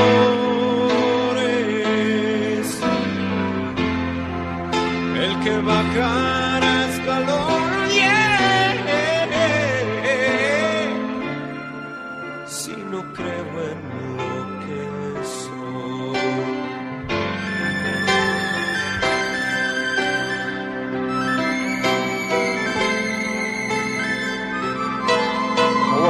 entonces no, Gerardo no se había dormido. Ahí están diciendo que te habías dormido. Abrazo fuerte, lleno de energía. Melania Abalsamo, una paciente que vive en Australia. Melania, portate bien, ¿eh? Ahí te contesté el mail hoy con, nueva tarea. Este, eh, eh, a ver, el otro día yo expliqué el tema del curso de numerología, que lo subimos a, subimos la explicación y todo a la, web, a mi página web. Este, y comenté que la, primera clase del curso, que mandaran una solicitud, que Marita les iba a responder con toda la información del curso, de lo que es, porque cada clase tiene su explicación. Eh, anticipada, digo, no está todo diagramado. Cada clase viene con un apunte que, se lo mandan en PDF, envían también el libro de numerología. Y la primera clase es sin cargo, es gratuita. ¿Pero por qué? Y porque yo no quiero que nadie compre el curso sin saber de qué se trata, sin sentir si tiene afinidad, sin esto, sin lo otro. Pero fue tal la demanda, fueron tantos cientos de mail, que seguramente mucha gente, más, más allá del interés por el curso no, como la primera clase era gratuita, entonces dijo, bueno, escribo igual y que me manden la clase a ver qué onda, qué sé yo. Me parece muy bien, está muy bien, ningún problema. Pero Marita se va a volver loca con este asunto. Entonces, lo que he decidido, no sé si lo haremos mañana o pasado, qué sé yo, es que pongan el link de la primera clase y que lo escuchen 20.000 personas y listo, para que no le manden cientos de mail y Marita tenga que responder. Y el que tiene interés después en el curso, entra ahí a la página, o le pondremos el link también, y entonces sí, le escribe a Marita, me interesa el curso, me interesa saber de qué se trata, cuánto cuesta, qué sé yo, cuántas horas son, que son 12 clases, ¿eh? este, y todo lo que el curso contiene, ¿no? Que es un curso sobre todo lo que yo sé de numerología. Todo lo que sé está puesto ahí. Este, y está hecho y grabado en alta calidad, filmado, filmado en alta calidad, con tres cámaras de televisión este, que contratamos en su oportunidad y con el público, con la gente que, que lo cursó en persona. ¿Para qué?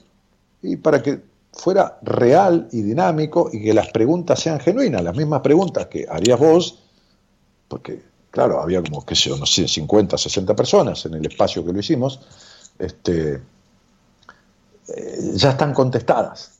¿no? Así que eh, vamos a ver eh, que, pongan el, link de, la clase esa y entonces lo ve el que quiere, no tienen que mandar un mail, eh, algunos con la intención de hacer el curso y otros con la, curiosidad de ver esa clase y punto, que está muy bien, me parece bárbaro.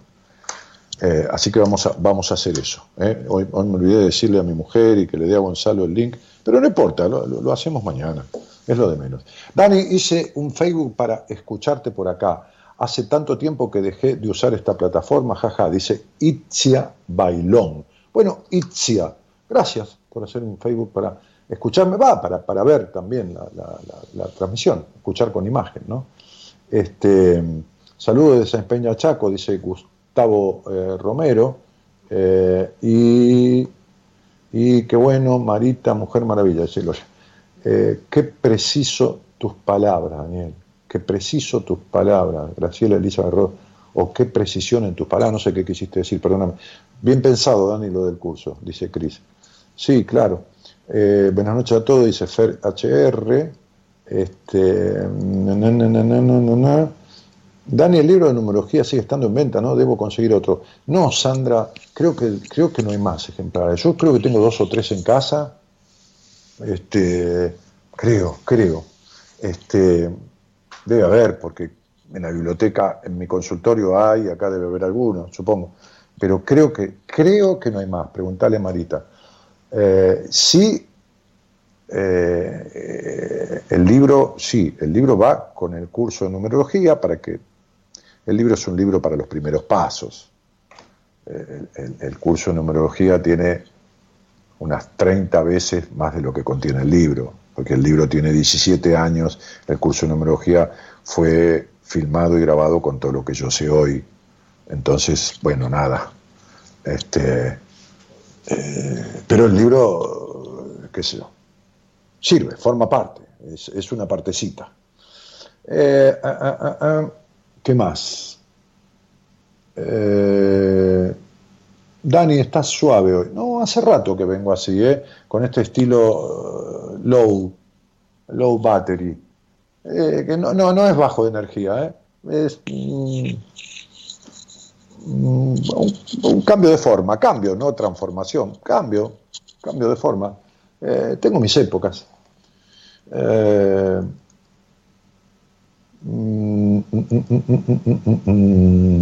Melania Balsamo dice, vamos, Diana, te, deseo que, te conviertas en la hembra que podés ser. Bueno, Melania, este, deseate lo mismo, este, porque es lo que yo eh, voy a intentar que vos logres. ¿eh?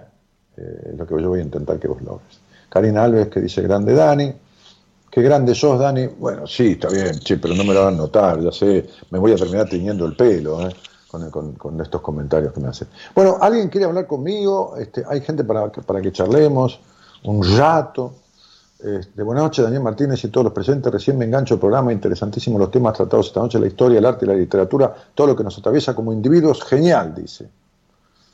Eh, ¿De dónde es la chica que te preguntó por el libro? ¿En dónde vive? Ah, mi mujer me escribe acá. Yo qué sé, Gaby, ¿de qué me estás hablando? ¿Cómo voy a saber quién es? Dani, se te ilumina el rostro cuando ayudas a las personas. Ah, sí, sí, sí. Y cuando puedo dar un alta, ah. El otro día le di un alta a una chica que venía de años de terapia, tiene 40 años, venía de años de terapia, venía de años de terapia y de un montón de cosas. Ya la voy a sacar al aire. Ya la voy a sacar al aire. Este, y estaba tan ansiosa a ver, yo no voy a la velocidad que un hiperansioso me propone, pero cuando veo que su ansiedad es positiva, porque no es una cosa de fagocitarse el tratamiento y de no poder, sino que al contrario, recapacita, me manda un mail, me contesta dos veces, me da detalles, esto, lo otro, le seguí el ritmo, porque la vi como que iba entendiendo. Y le dije, nena, 40 años tiene, ¿cuánto hace que te tengo?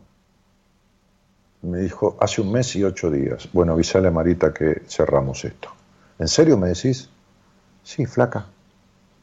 Te voy a preguntar, ¿qué te trajo acá? Tal cosa y tal otra. ¿Cómo estás? centrada en mí.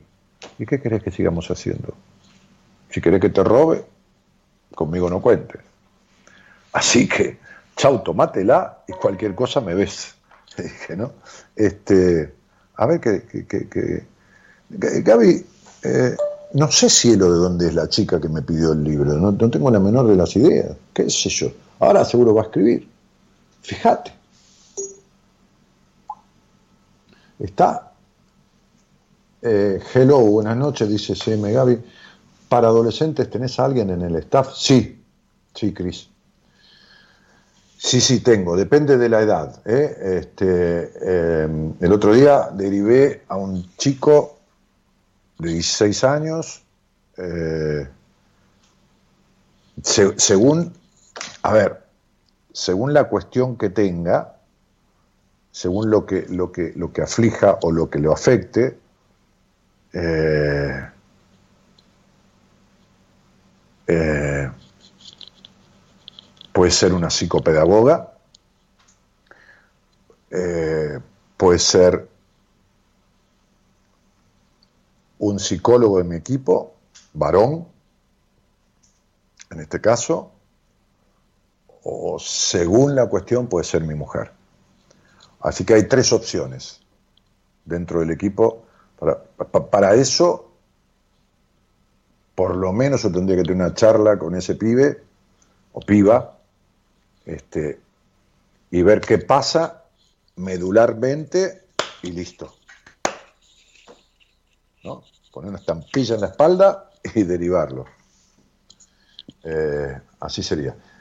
Sí, Dani, tengo claro que hasta que no sea esa hembra la mujer plena que puedo ser con tu ayuda, sé que puedo. Pero olvídate, quédate tranquila, por, por más que estés en Australia, flaca, este, llegan igual los influjos. este, ¿Cómo gustaría charlar con vos? Dice Karina Álvarez. ¿Y quién te lo prohíbe, Karina Álvarez? Nadie. Escribí al 11 31 03 6171 y le decís a Gonzalo, che, Gonzalo, ¿me guardás un lugar cuando puedas para que hablemos? Gloria dice, tengo un libro de numerología dedicado y firmado por vos, es mi tesoro, tengo para mí en mi biblioteca.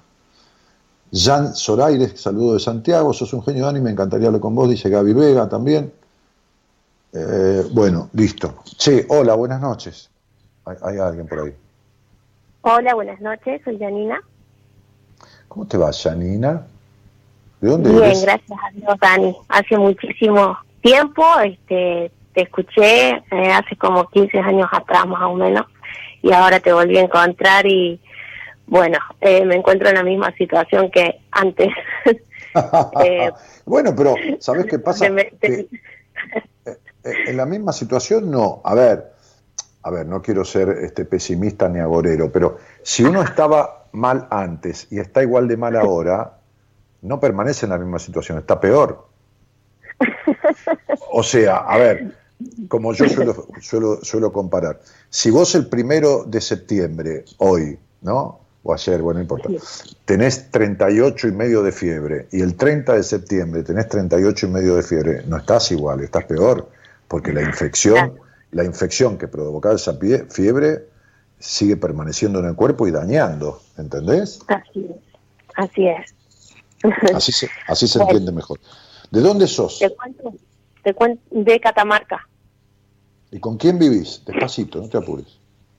Eh, vivo con mi mamá y mi hermana. Muy bien. ¿Y, y, y, qué haces de tu vida? Si, si es que... Eh, soy empleada de comercio. Bueno. Eh, bueno, me gustaría poder terminar de estudiar.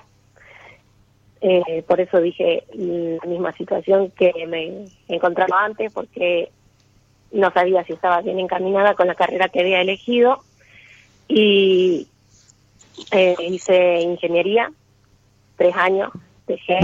el día de las ingenieras. Sí, ¿y? después hice profesora de matemática, dos años, y después mi papá se fue de la casa y entonces ahí salí a buscar trabajo. Estuve un año y medio eh, trabajando así, vendiendo en la calle, hasta que encontré el eh, bueno, trabajo como empleada de comercio hace cinco años y hoy en día eh, tengo la necesidad de terminar mis estudios, pero ya no es ni ingeniería ni profesorado, es decir, como que estoy a la deriva. Ahora quiero hacer contaduría. No, todo relacionado con los números. ¿vos me, vos me estás llamando por eso? No, en realidad, No, no tengo problema. Si querés hablamos de eso primero. Va- que está- Bueno. está- eh, ¿A vos te interesa tocar ese tema? un poco eso y un poco lo otro que es eh, con las parejas soy un desastre. No, no, las decepciones de, las decepciones de los hombres son de... Creo que desde te- que tenés jardín de infante te enamoraste de uno que no te dio pelota. Desde el jardín de infante viene esto. Mirá lo que te Sí, digo. es cierto, sí, es cierto. Eh. Vos, vos sabés con quién estás hablando, ¿no? Vos sabés que en esto, viste cómo soy yo. Bien, ok, sí, sí, creo que hasta el de jardín de infante te dejó de lado. Bien, Sí, es este, eh, eh, eh, así también vos haces lo mismo, ¿eh? ¿Ah? Que así también vos haces lo mismo. Sí. Porque, porque, porque vos sos de echarle flea a más de uno, que no está, no está mal, no te lo estoy reprochando, pero es, es, es como una vida de desaciertos. Lo que se me pega no me va, y lo que no me va, y a lo que no, y a lo que me va, no se me pega. ¿Se entiende, no? Lo que se me pega no me va, y, y- y lo, y lo que no se me pega es lo que me va, ¿no? Una cosa así. Sí, es cierto. Bien, entonces te voy a decir esto. Bien. Si vos fueras mi sobrina, mi hija, mi hermana, mi amiga o mi paciente, yo no te dejaría estudiar ninguna carrera. Bien. Porque mientras vos no resuelvas las cosas que tenés que resolver, así como no pudiste armar un coherente vínculo de pareja, no que dure, no, no, no, no, no, no, no hace falta que dure. No que te digo, un añito y medio, dos añitos, que sea un vínculo, un vínculo verdadero, nunca. De la misma manera, no va a haber carrera que te venga bien. Porque Claro. definitivamente a ver, Janina querida, viste que, viste que eh, por más que te juntes en Navidad y sean 20 26 de familia, por más que eh, haya 15 amigas y amigotes un día sentados ahí frente a la plaza en Catamarca, ¿vivís en, en- en- en la, en la capital? Sí, Bien, ahí frente a la plaza, que hay un restaurante, hay una pizzería en la vereda, este, este, a tomar cerveza, por más que toda la, toda la hinchada de quesos de River, de boca. de Boca, por más que toda la hinchada de Boca te diga te queremos mucho, viste que siempre sentís un- un- la mitad del corazón con soledad. Sí, Bien, ok. bien. Mientras esto no esté arreglado, mientras, mientras de la libertad sea una palabra que solo sabes cómo se escribe más o menos, porque hasta, hasta por ahí la escribirías con B corta y, y sin la D final, pero no por analfabeta. ajá, Eh, eh, mientras, mientras el resentimiento, el resentimiento que tenés con tu padre no sea sanado internamente, mientras no dejes de querer controlar todo y de lograr que los demás sean como vos querés que sean, mientras todo esto no se termine, lo insólito en tu vida, las decepciones de los hombres, las decepciones de los estudios, eh, la, la rigidez, el vacío existencial, la soledad interna, todo eso no va a ser resuelto nunca. bien, ¿Está claro? Mientras esas cosas no dejen de existir en vos y no sean sanadas, todo eso que te pasa no va a dejar de pasar. Yo pensaba que estaba enojada con mi mamá, pero parece que es al revés. No, no tiene por qué ser al revés. Es que dejaste a tu padre afuera. ¿Por qué estabas enojada con tu mamá? Porque, bueno, cuando yo tenía 11 años, llamaron por teléfono a mi casa y Y dijeron que eh, estaban buscando al papá. Entonces aparecieron dos chicas que eran hijas de mi papá, más grande que yo. Mm. Y entonces mi mamá es como que pudo perdonar eso y entonces aceptó de que viniera una de las hijas aquí, porque tiene dos hijas con distintas mujeres. Y bueno, eh, es como que ella aceptó eso y estuvo un mes, después la corrió porque ella dijo de que venía a buscarlo para llevártelo.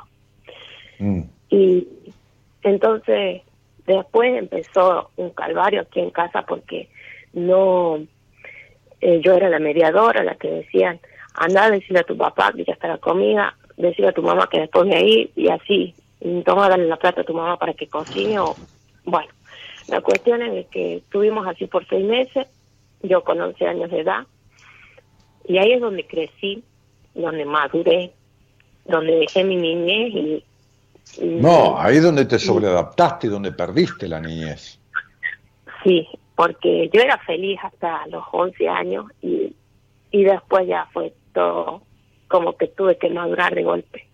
No, no, ¿a qué, a, qué edad, ¿a qué edad vinieron a tu casa a tocar la puerta y aparecieron dos media hermanas? ¿Qué edad 11 tenías vos? 11 años. Bien, bueno, ok. ¿Y tu papá y tu mamá cómo se llevaban hasta entonces? De 10. Se llevaba Muy muy bien. Muy bien. ¿Y, y tu papá nunca le había contado a tu madre que tenía mujeres por ahí e hijas por ahí? No, nunca le había dicho de que él había tenido dos hijas anteriormente. Porque Bien, entonces, ¿cuál es el enojo con tu mamá? ¿Que se lo perdonó? Porque ella cuando en un momento me dijo que ella aceptó de que mi papá se siguiera quedando en casa porque yo lo quería. Mis hermanos no. Pero Ajá. me dijo de que yo era la culpable de que mi papá se haya seguido quedando en casa Ajá. porque ¿Y vos le yo lo creíste? quería. Yo digo que no, porque cada uno elige cómo quiere estar. Muy ¿Y bien. con quién quiere. Si cada uno elige cómo quiere estar, ¿por qué querés estar vos en la intolerancia, en la misma casa donde te intoxicaste, en, el, en la decepción de los hombres, en la necesidad de controlar todo? Otra vez el mismo tema con la intimidad que la piba anterior, bien ingeniera, bien profesora de matemática, bien calculadora de todo, de todo, porque calculás absolutamente todo, tu vida es un cálculo, pero no de dinero, ¿eh? No, no, no, es un cálculo, cada paso, cada cosa que vas a decir, todo, absolutamente todo. Entonces, si cada uno elige cómo vivir, ¿por qué estás viviendo para la mierda? ¿Por qué elegís vivir para la mierda?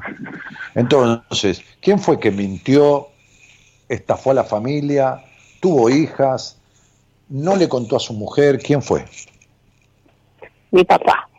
Bien, muy bien. Y tu mamá, que es más nena que mujer, que te, Sí, te echa la, te echa la- es así. te echa la culpa, le echa la culpa a una nena de las decisiones de ella, quiere decir que los dos son estafadores. ¿De qué lo querés salvar a tu papá? Claro. ¿De qué lo querés salvar si los dos estafan? Los dos disfrazan la realidad para no, eh, este, para no hacerse responsables de sus cuestiones. Tu papá, un boludo grande de treinta y pico, cuarenta años, 40 años, tiene que esperar a que vengan a golpearle la puerta hijas de diferentes mujeres y no poner los huevos y decirle, cuando conoce a tu madre, yo tengo una historia atrás. Por, ¿Sabes por qué? Porque una persona te puede, puede pretender exigirte lo que quiera a partir de que te conoce, pero lo que nadie me puede exigir es pasado. A mí nadie tiene derecho a exigirme pasado, porque mi pasado es mío. Es decir, nadie que yo conozca hoy tiene derecho a exigirme pasado. Sacando que Sí. sea un juez y que encuentre que, yo qué sé, un día me robé un banco. Imposible porque nunca me robé un banco, pero bueno, es otra cosa, hablando de la ley. Pero ninguna persona par mío puede exigirme pasado. Ahora bien, tu viejo no tuvo ni los huevos para sentarse con su pasado y hacerse cargo de él. No tuviste, un padre con, no tuviste un padre con pelotas. ¿Alguna vez tuviste un novio con pelotas? No. Pero boluda, si el modelo de hombre que tenés es un hombre sin huevo, que es tu padre. ¿De qué me estás hablando? Porque hoy en día... Esto- Entonces, mientras sigas enfocando a, a- a mamá y sigas siendo la otra mujer de tu papá, porque eso es lo que sos, la otra, o sea, que anduvo con minas por ahí, con este, vos sos otra de las minas de él, sí, no porque tenga nada que ver con vos, por supuesto, pero sí emocionalmente, ¿entendés? Bien. Sí. Entonces vas a tener el mismo modelo de hombre. Un hombre sin pelotas. Bien. Claro.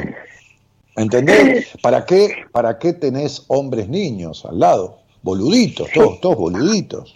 Con, boluditos de, de bolas chiquititas, como digo yo, como aceitunitas. ¿Para qué los tenés? Para que no se vayan por ahí como se fue tu papá. ¿Entendés? Y se anden camando y haciendo hijos. Ni siquiera un forro sabía ponerse el pelotudo. Claro. Claro. Fíjate vos, ¿cómo no vas a tener boludos en tu vida? Estuve, ¿Me- me estuve comprendés? años y me separé en enero y, y ahora eh, estaba probando de estar en pareja con otro chico, pero no me siento bien. Siento Sí, ¿Cuántos años, cuántos la- años tenés? Lo dejando. Pasa ¿Cuántos una semana tenés? y lo dejo. ¿Ah? ¿Cuántos años tenés? Ah, Yo 33. 33 y me hablas de estar en pareja con otro chico. ¿Por qué no me hablas de hombre, boluda? ¿Cómo? ¿Por qué no me hablas de hombres? ¿Entendés que me estaba probando de estar en pareja con otro chico? ¿Entendés? Sí, sí. Que no hay hombres, que vos misma, que el inconsciente te traiciona y que tampoco puede haber hombres porque vos eres mujer, no tenés nada. sí.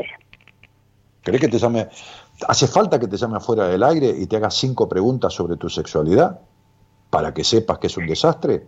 ¿Hace falta que te llame fuera del aire y te haga cinco preguntas? No, no. Soy un desastre. Ya sé que soy un desastre. Ah, bueno, perfecto. Listo.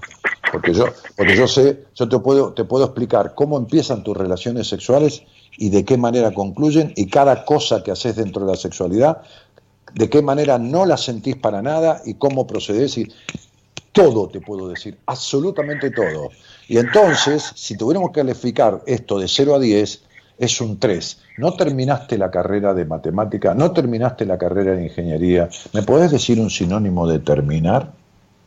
Sinónimo es una palabra que se escribe diferente y significa lo mismo. ¿Me puedes decir un sinónimo de la palabra terminar? Concluir. Muy bien, muy bien. Finalizar. Finalizar. Muy bien. Otro más, por favor. Eh, concluir, dije anteriormente. Culminar. Culminar, finalizar. Muy bien, ingeniera. Perfecto. Vamos con uno más ligado a la sexualidad. Dale, empieza con A. ya sé a qué vamos. Sí, perfecto. Bueno, fenómeno. Acabar. ¿Entendés? Que nunca acabaste nada como la gente. En nada. Sí. Ni en la carrera, ni en la pareja, ni en nada. Entonces, empezando por lo básico de un ser humano que un niño descubre, empezando por lo básico de un ser humano que un niño descubre a los 5 o 6 años, vos todavía, vos todavía no tenés ni la libertad de una niña de 6 años. Ujú. ¿Estamos de acuerdo? Sí, Por eso me estás hablando que terminaste una relación con un Gil y querés empezar la relación con otro Gil, con otro chico, que no importa que tenga 30 años, ¿eh? Nadie te está objetando la edad. Con otro ¿cómo chico. sabes, Dani, que tiene 30 años? Sí, ya sé, ya sé, no importa. Sí, sí, deja, no importa, porque lo sé. Entonces, este, este, no, es que con otro chico. Como las carreras. Bueno, ingeniería, profesora en matemática, contaduría. ¿Entendés, mi cielo? Sí, Entonces, yo te tengo que decir esto, porque vos sos una vieja, una vieja oyente, no una oyente vieja. Deja de estar al pedo en la vida, porque tenés media vida útil, útil en sentido de, no porque estar jubilado sea un inútil, útil en sentido para lo que es la ley, viste que la jubilación a los sesenta y pico de años, va, fenómeno, perdida, media vida perdida. De vacío existencial, de soledad interna, de parejas, desparejas, de histeria, de mala sexualidad, de todo esto. Entonces, ¿por qué no te dedicas a arreglar eso para que después venga, como decía yo en la entrevista, algo mejor? Porque vos estás en el presente viviendo el pasado todo el tiempo. El enojo con tu madre es un 30% y un 35% del quilombo. El 65% es con tu papá. ¿Te queda claro? Y Sí. Muy bien. claro. de acuerdo. Entonces te mando un cariño grande y ojalá dejes de buscar chicos. Tampoco busque hombres porque no los podés atraer. No hay manera, no hay manera. Este, y, trabaja esto en una transformación de base. Hay un karma que tenés ahí, este, este, porque sos muy enojosa, aparte, viste, sos, polvorita, sos enojosa. Este, hay, hay un karma que tenés ahí que se llama de la muerte y la resurrección. Es que esta persona vino a esta vida ¿no? a ser. ¿Cómo se llama? Karma de la muerte y la resurrección. Es un, es un karma, es, es un karma que que, pide una transformación tan grande como si te hubieras muerto en esta vida y hubieras resucitado, como una muerte simbólica. Te condena, si vos no realizás esta tarea, te condena al eterno vacío existencial, este que no te llena nadie, ni los tipos que saliste, ni las carreras, ni el vestido que te compras, ni el jean, ni el celular, ni nada. Este vacío existencial eterno que tenés y que vos sabés que es así, es la condena por no aprender esta lección de una transformación total. Pero es como si te murieras, ¿entendiste? Sí. Bien. Hasta que no logres eso, no hay forma que lo otro cambie. Va a seguir exactamente igual, lo cual significa que, que estará empeorando. Porque si sigue igual, está peor. Bueno, pero yo no sé cómo puedo hacer. Si vos me puedes ayudar a recomendarme uno de tus psicólogos, este, bueno, eh, a mí me sería muy útil porque yo estoy yendo a una psicóloga, pero siento que no avanzo nada. Y ¿Cuánto tiempo hace que vas? ¿Ah? ¿Cuánto tiempo hace que vas? Y hace como sería como mi sexta o, séptima sesión en recién la que estoy bueno, haciendo. Bueno, también, tampoco está eh, eternamente, recién empezaste. Pero hablaron de todo esto, de todo esto que yo te expliqué, te, te, te, dijo, te hizo preguntas, te habló de cosas íntimas, te, o qué. Por el momento solamente yo fui, hablé, hablé, porque es como una necesidad que tengo de hablar, de soltar mm. todo, entonces como que no alcanzan este, los 40 minutos para que... Pero ¿cómo no alcanza? No interviene, si vos le decís, le empezás a hablar de tu mamá y tu mamá y tu mamá, ¿no te para en un momento y te dice, no, pero esperá, porque tu papá esto y lo otro? No, no. No, no, listo. Este, este, para, Catamarca, dame el primer nombre de ella, nada más, el primer nombre. Gisela. ¿Eh? Gisela. Bueno, está bien, me quedo tranquilo, no fue paciente mía porque tuve varias psicólogas de Catamarca que fueron pacientes míos. Eh, eh, eh, mira, de mi equipo específicamente, específicamente de mi equipo, Ajá. Este conjunto de cosas que vos tenés, que son varias, porque es como un árbol de Navidad con varias bolas colgadas a los costados, ¿viste? No es el árbol solo. Este conjunto de cosas que vos tenés, cual, cual castillo de, piezas de dominó, que hay que saber cuál hay que voltear para que haga una seguidilla, ¿viste? Y se van volteando todas. ¿Se entiende? Sí, sí. De mi equipo, esto, esto que a vos te pasa, esto lo arreglo yo. De mi equipo, esto lo arreglo yo. Ok.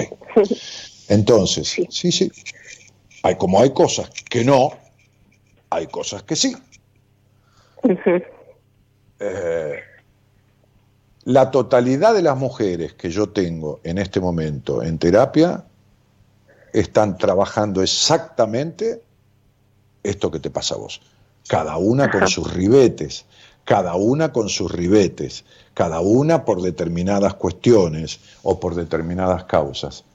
Pero la tarea que están haciendo conmigo en terapia, desde esa Melania que está allá, en, que acaba de escribir en, en, Cosa, hasta esa Zulma que era enfermera y que ya está de alta hace rato y feliz de la vida, y esa Melania que está en Australia, hasta la que está acá a 20 cuadras, desde la de 19 años o 20 que tengo de Catamarca, hasta una de 60 que tuve hasta hace unos días acá, todas están trabajando lo mismo conmigo.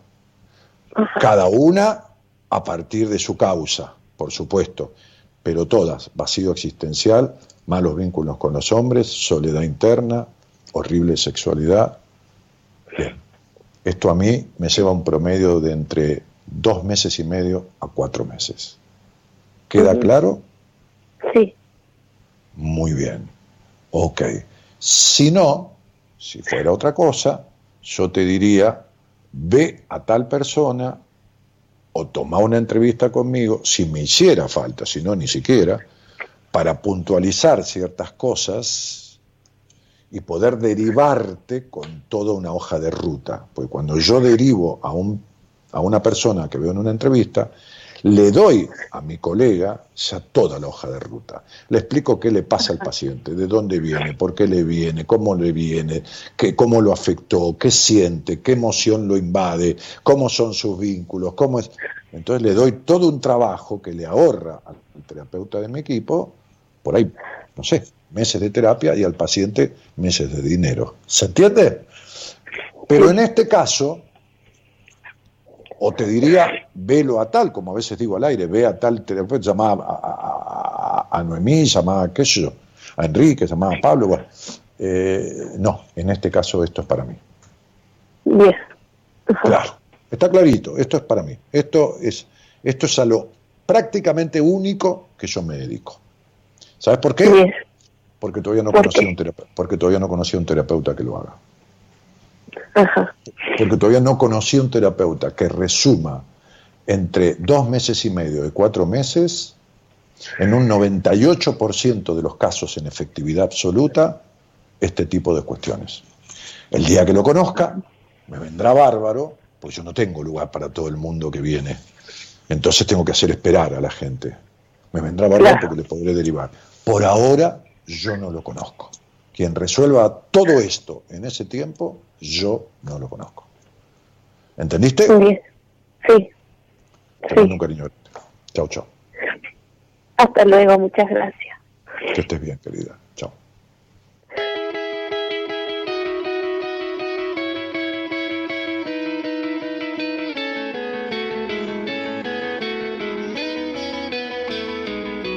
Cuando la vida me da golpes y me manda para el suelo es cuando yo más siento que tengo que levantarme, que dar la cara al miedo. Es una forma de vencerlo. No voy a darme por vencido, no voy a darle mi vida al miedo. El miedo es un asesino que mata los sentimientos. Sé que no estoy solo, yo sé que Dios está aquí adentro. Y necesito silencio para poder encontrar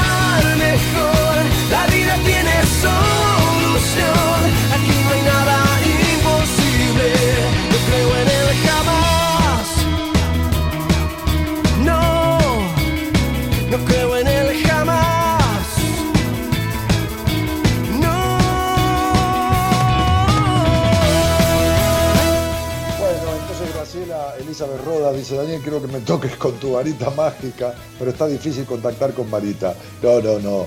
¿Será que a vos, vaya a saber por qué cosa, se te hace difícil contactar con Marita? Vos sos del quiero, pero tengo miedo. Graciela Elizabeth Rodas. Quiero, pero tengo miedo. ¿No? Este, fíjate si serás vos y no serás vos, ¿no? Este, a ver, déjame ver ahí. No, no puedo ver. Bueno, claramente no puedo ver tu, tu foto, no se abre. Este, que, a Marita la vas a encontrar en el teléfono o, en el mail. Entrás en mi página web, danielmartinez.com.ar, ahí dice entrevistas, escribís el mail y Marita te va a contestar en el término de entre 24 y 72 horas máximo. Imposible que no te responda. Si le escribiste y, te y no te respondió es porque está en la bandeja de correo no deseado. Y si no, tenés el 11 25 83 7555, que es el teléfono de Marita.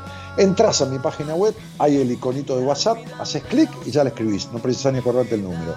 Y en la solapa entrevistas le escribís y le pedís una entrevista. Así que es imposible que no te conectes conmigo. Dale, Gerardo.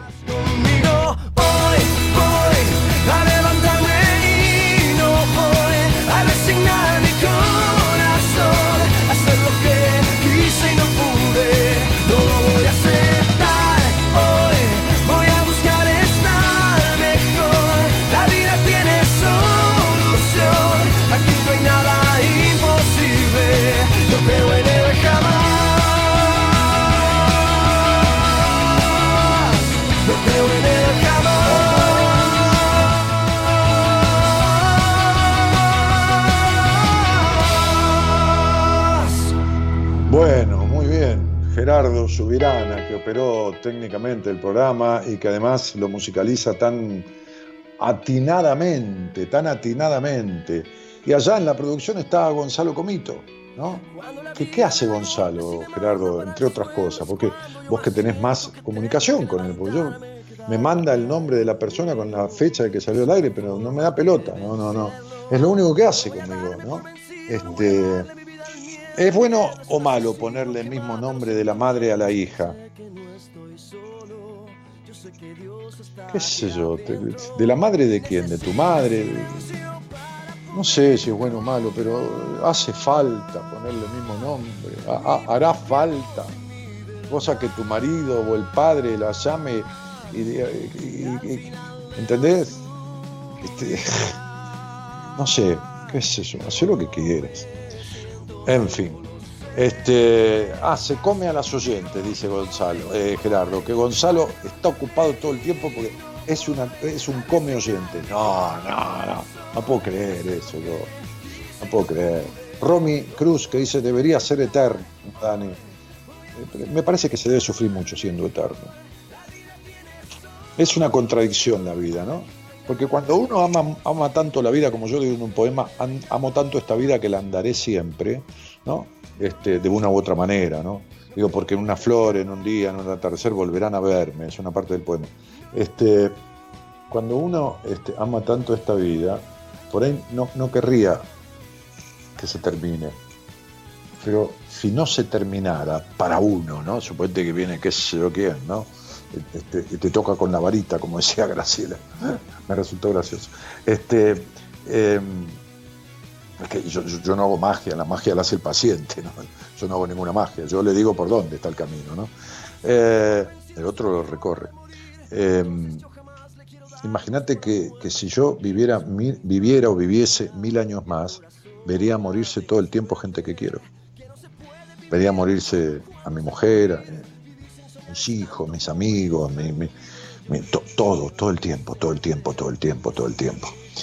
Y, y una persona, un ser humano, está preparado para determinadas pérdidas en determinado tiempo, pero no todo el tiempo. Así que, en fin, dale, dale un poquito más. Y al final de la oscuridad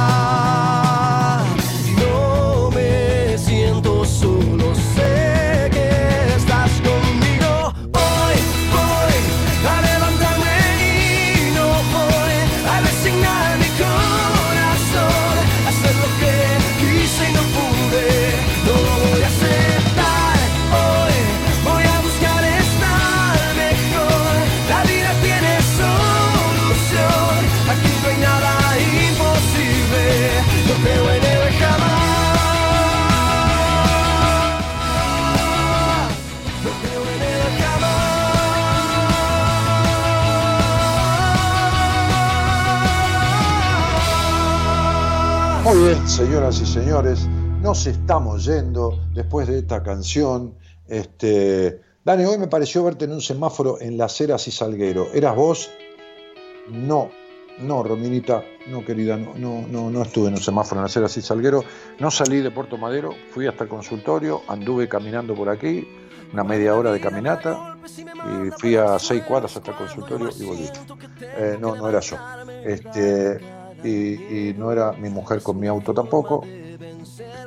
Ah, porque lo tenía yo.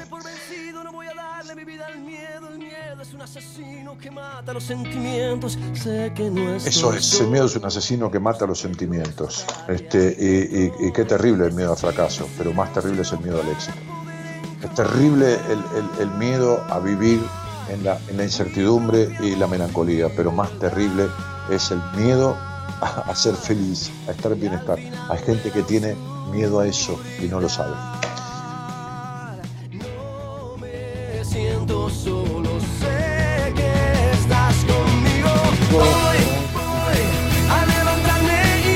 Bueno, me estoy yendo, señoras y señores. Mi nombre es Daniel Jorge Martínez. Este programa se llama Buenas Compañías. Es lo que intenta hacer desde hace 27 años. Este, y, no sé mañana quién va a estar. Me parece que Enrique Audine eh, se está haciendo la copia de seguridad del celular y no veo un joraca. Adivine, hoy estoy muy inspirado. ¿eh? Mañana el licenciado Enrique Audine eh, conduciendo Buenas Compañías. El miércoles estoy de vuelta yo. El jueves, qué sé yo. Y bueno, vamos día por día como es la vida. Buenas noches a todos. Chau Gerardo. Chau Gonzalo. Chau gente. Y gracias por estar.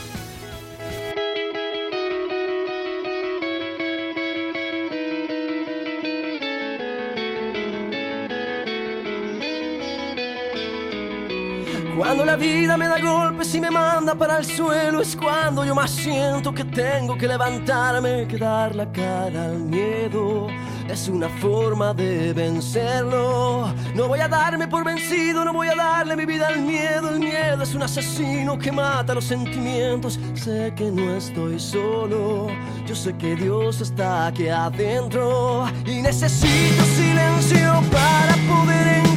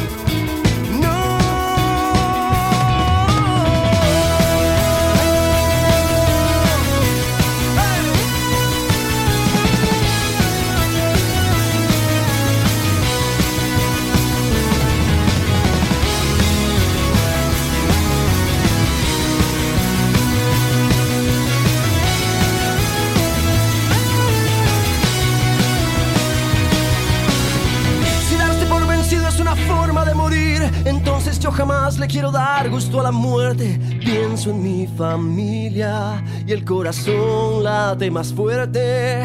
Que no se puede vivir pensando cuándo se va a morir. Vivir sin soñar es tanto como morir estando vivo. Yo creo en el presente y eso me aleja de la muerte. Y necesito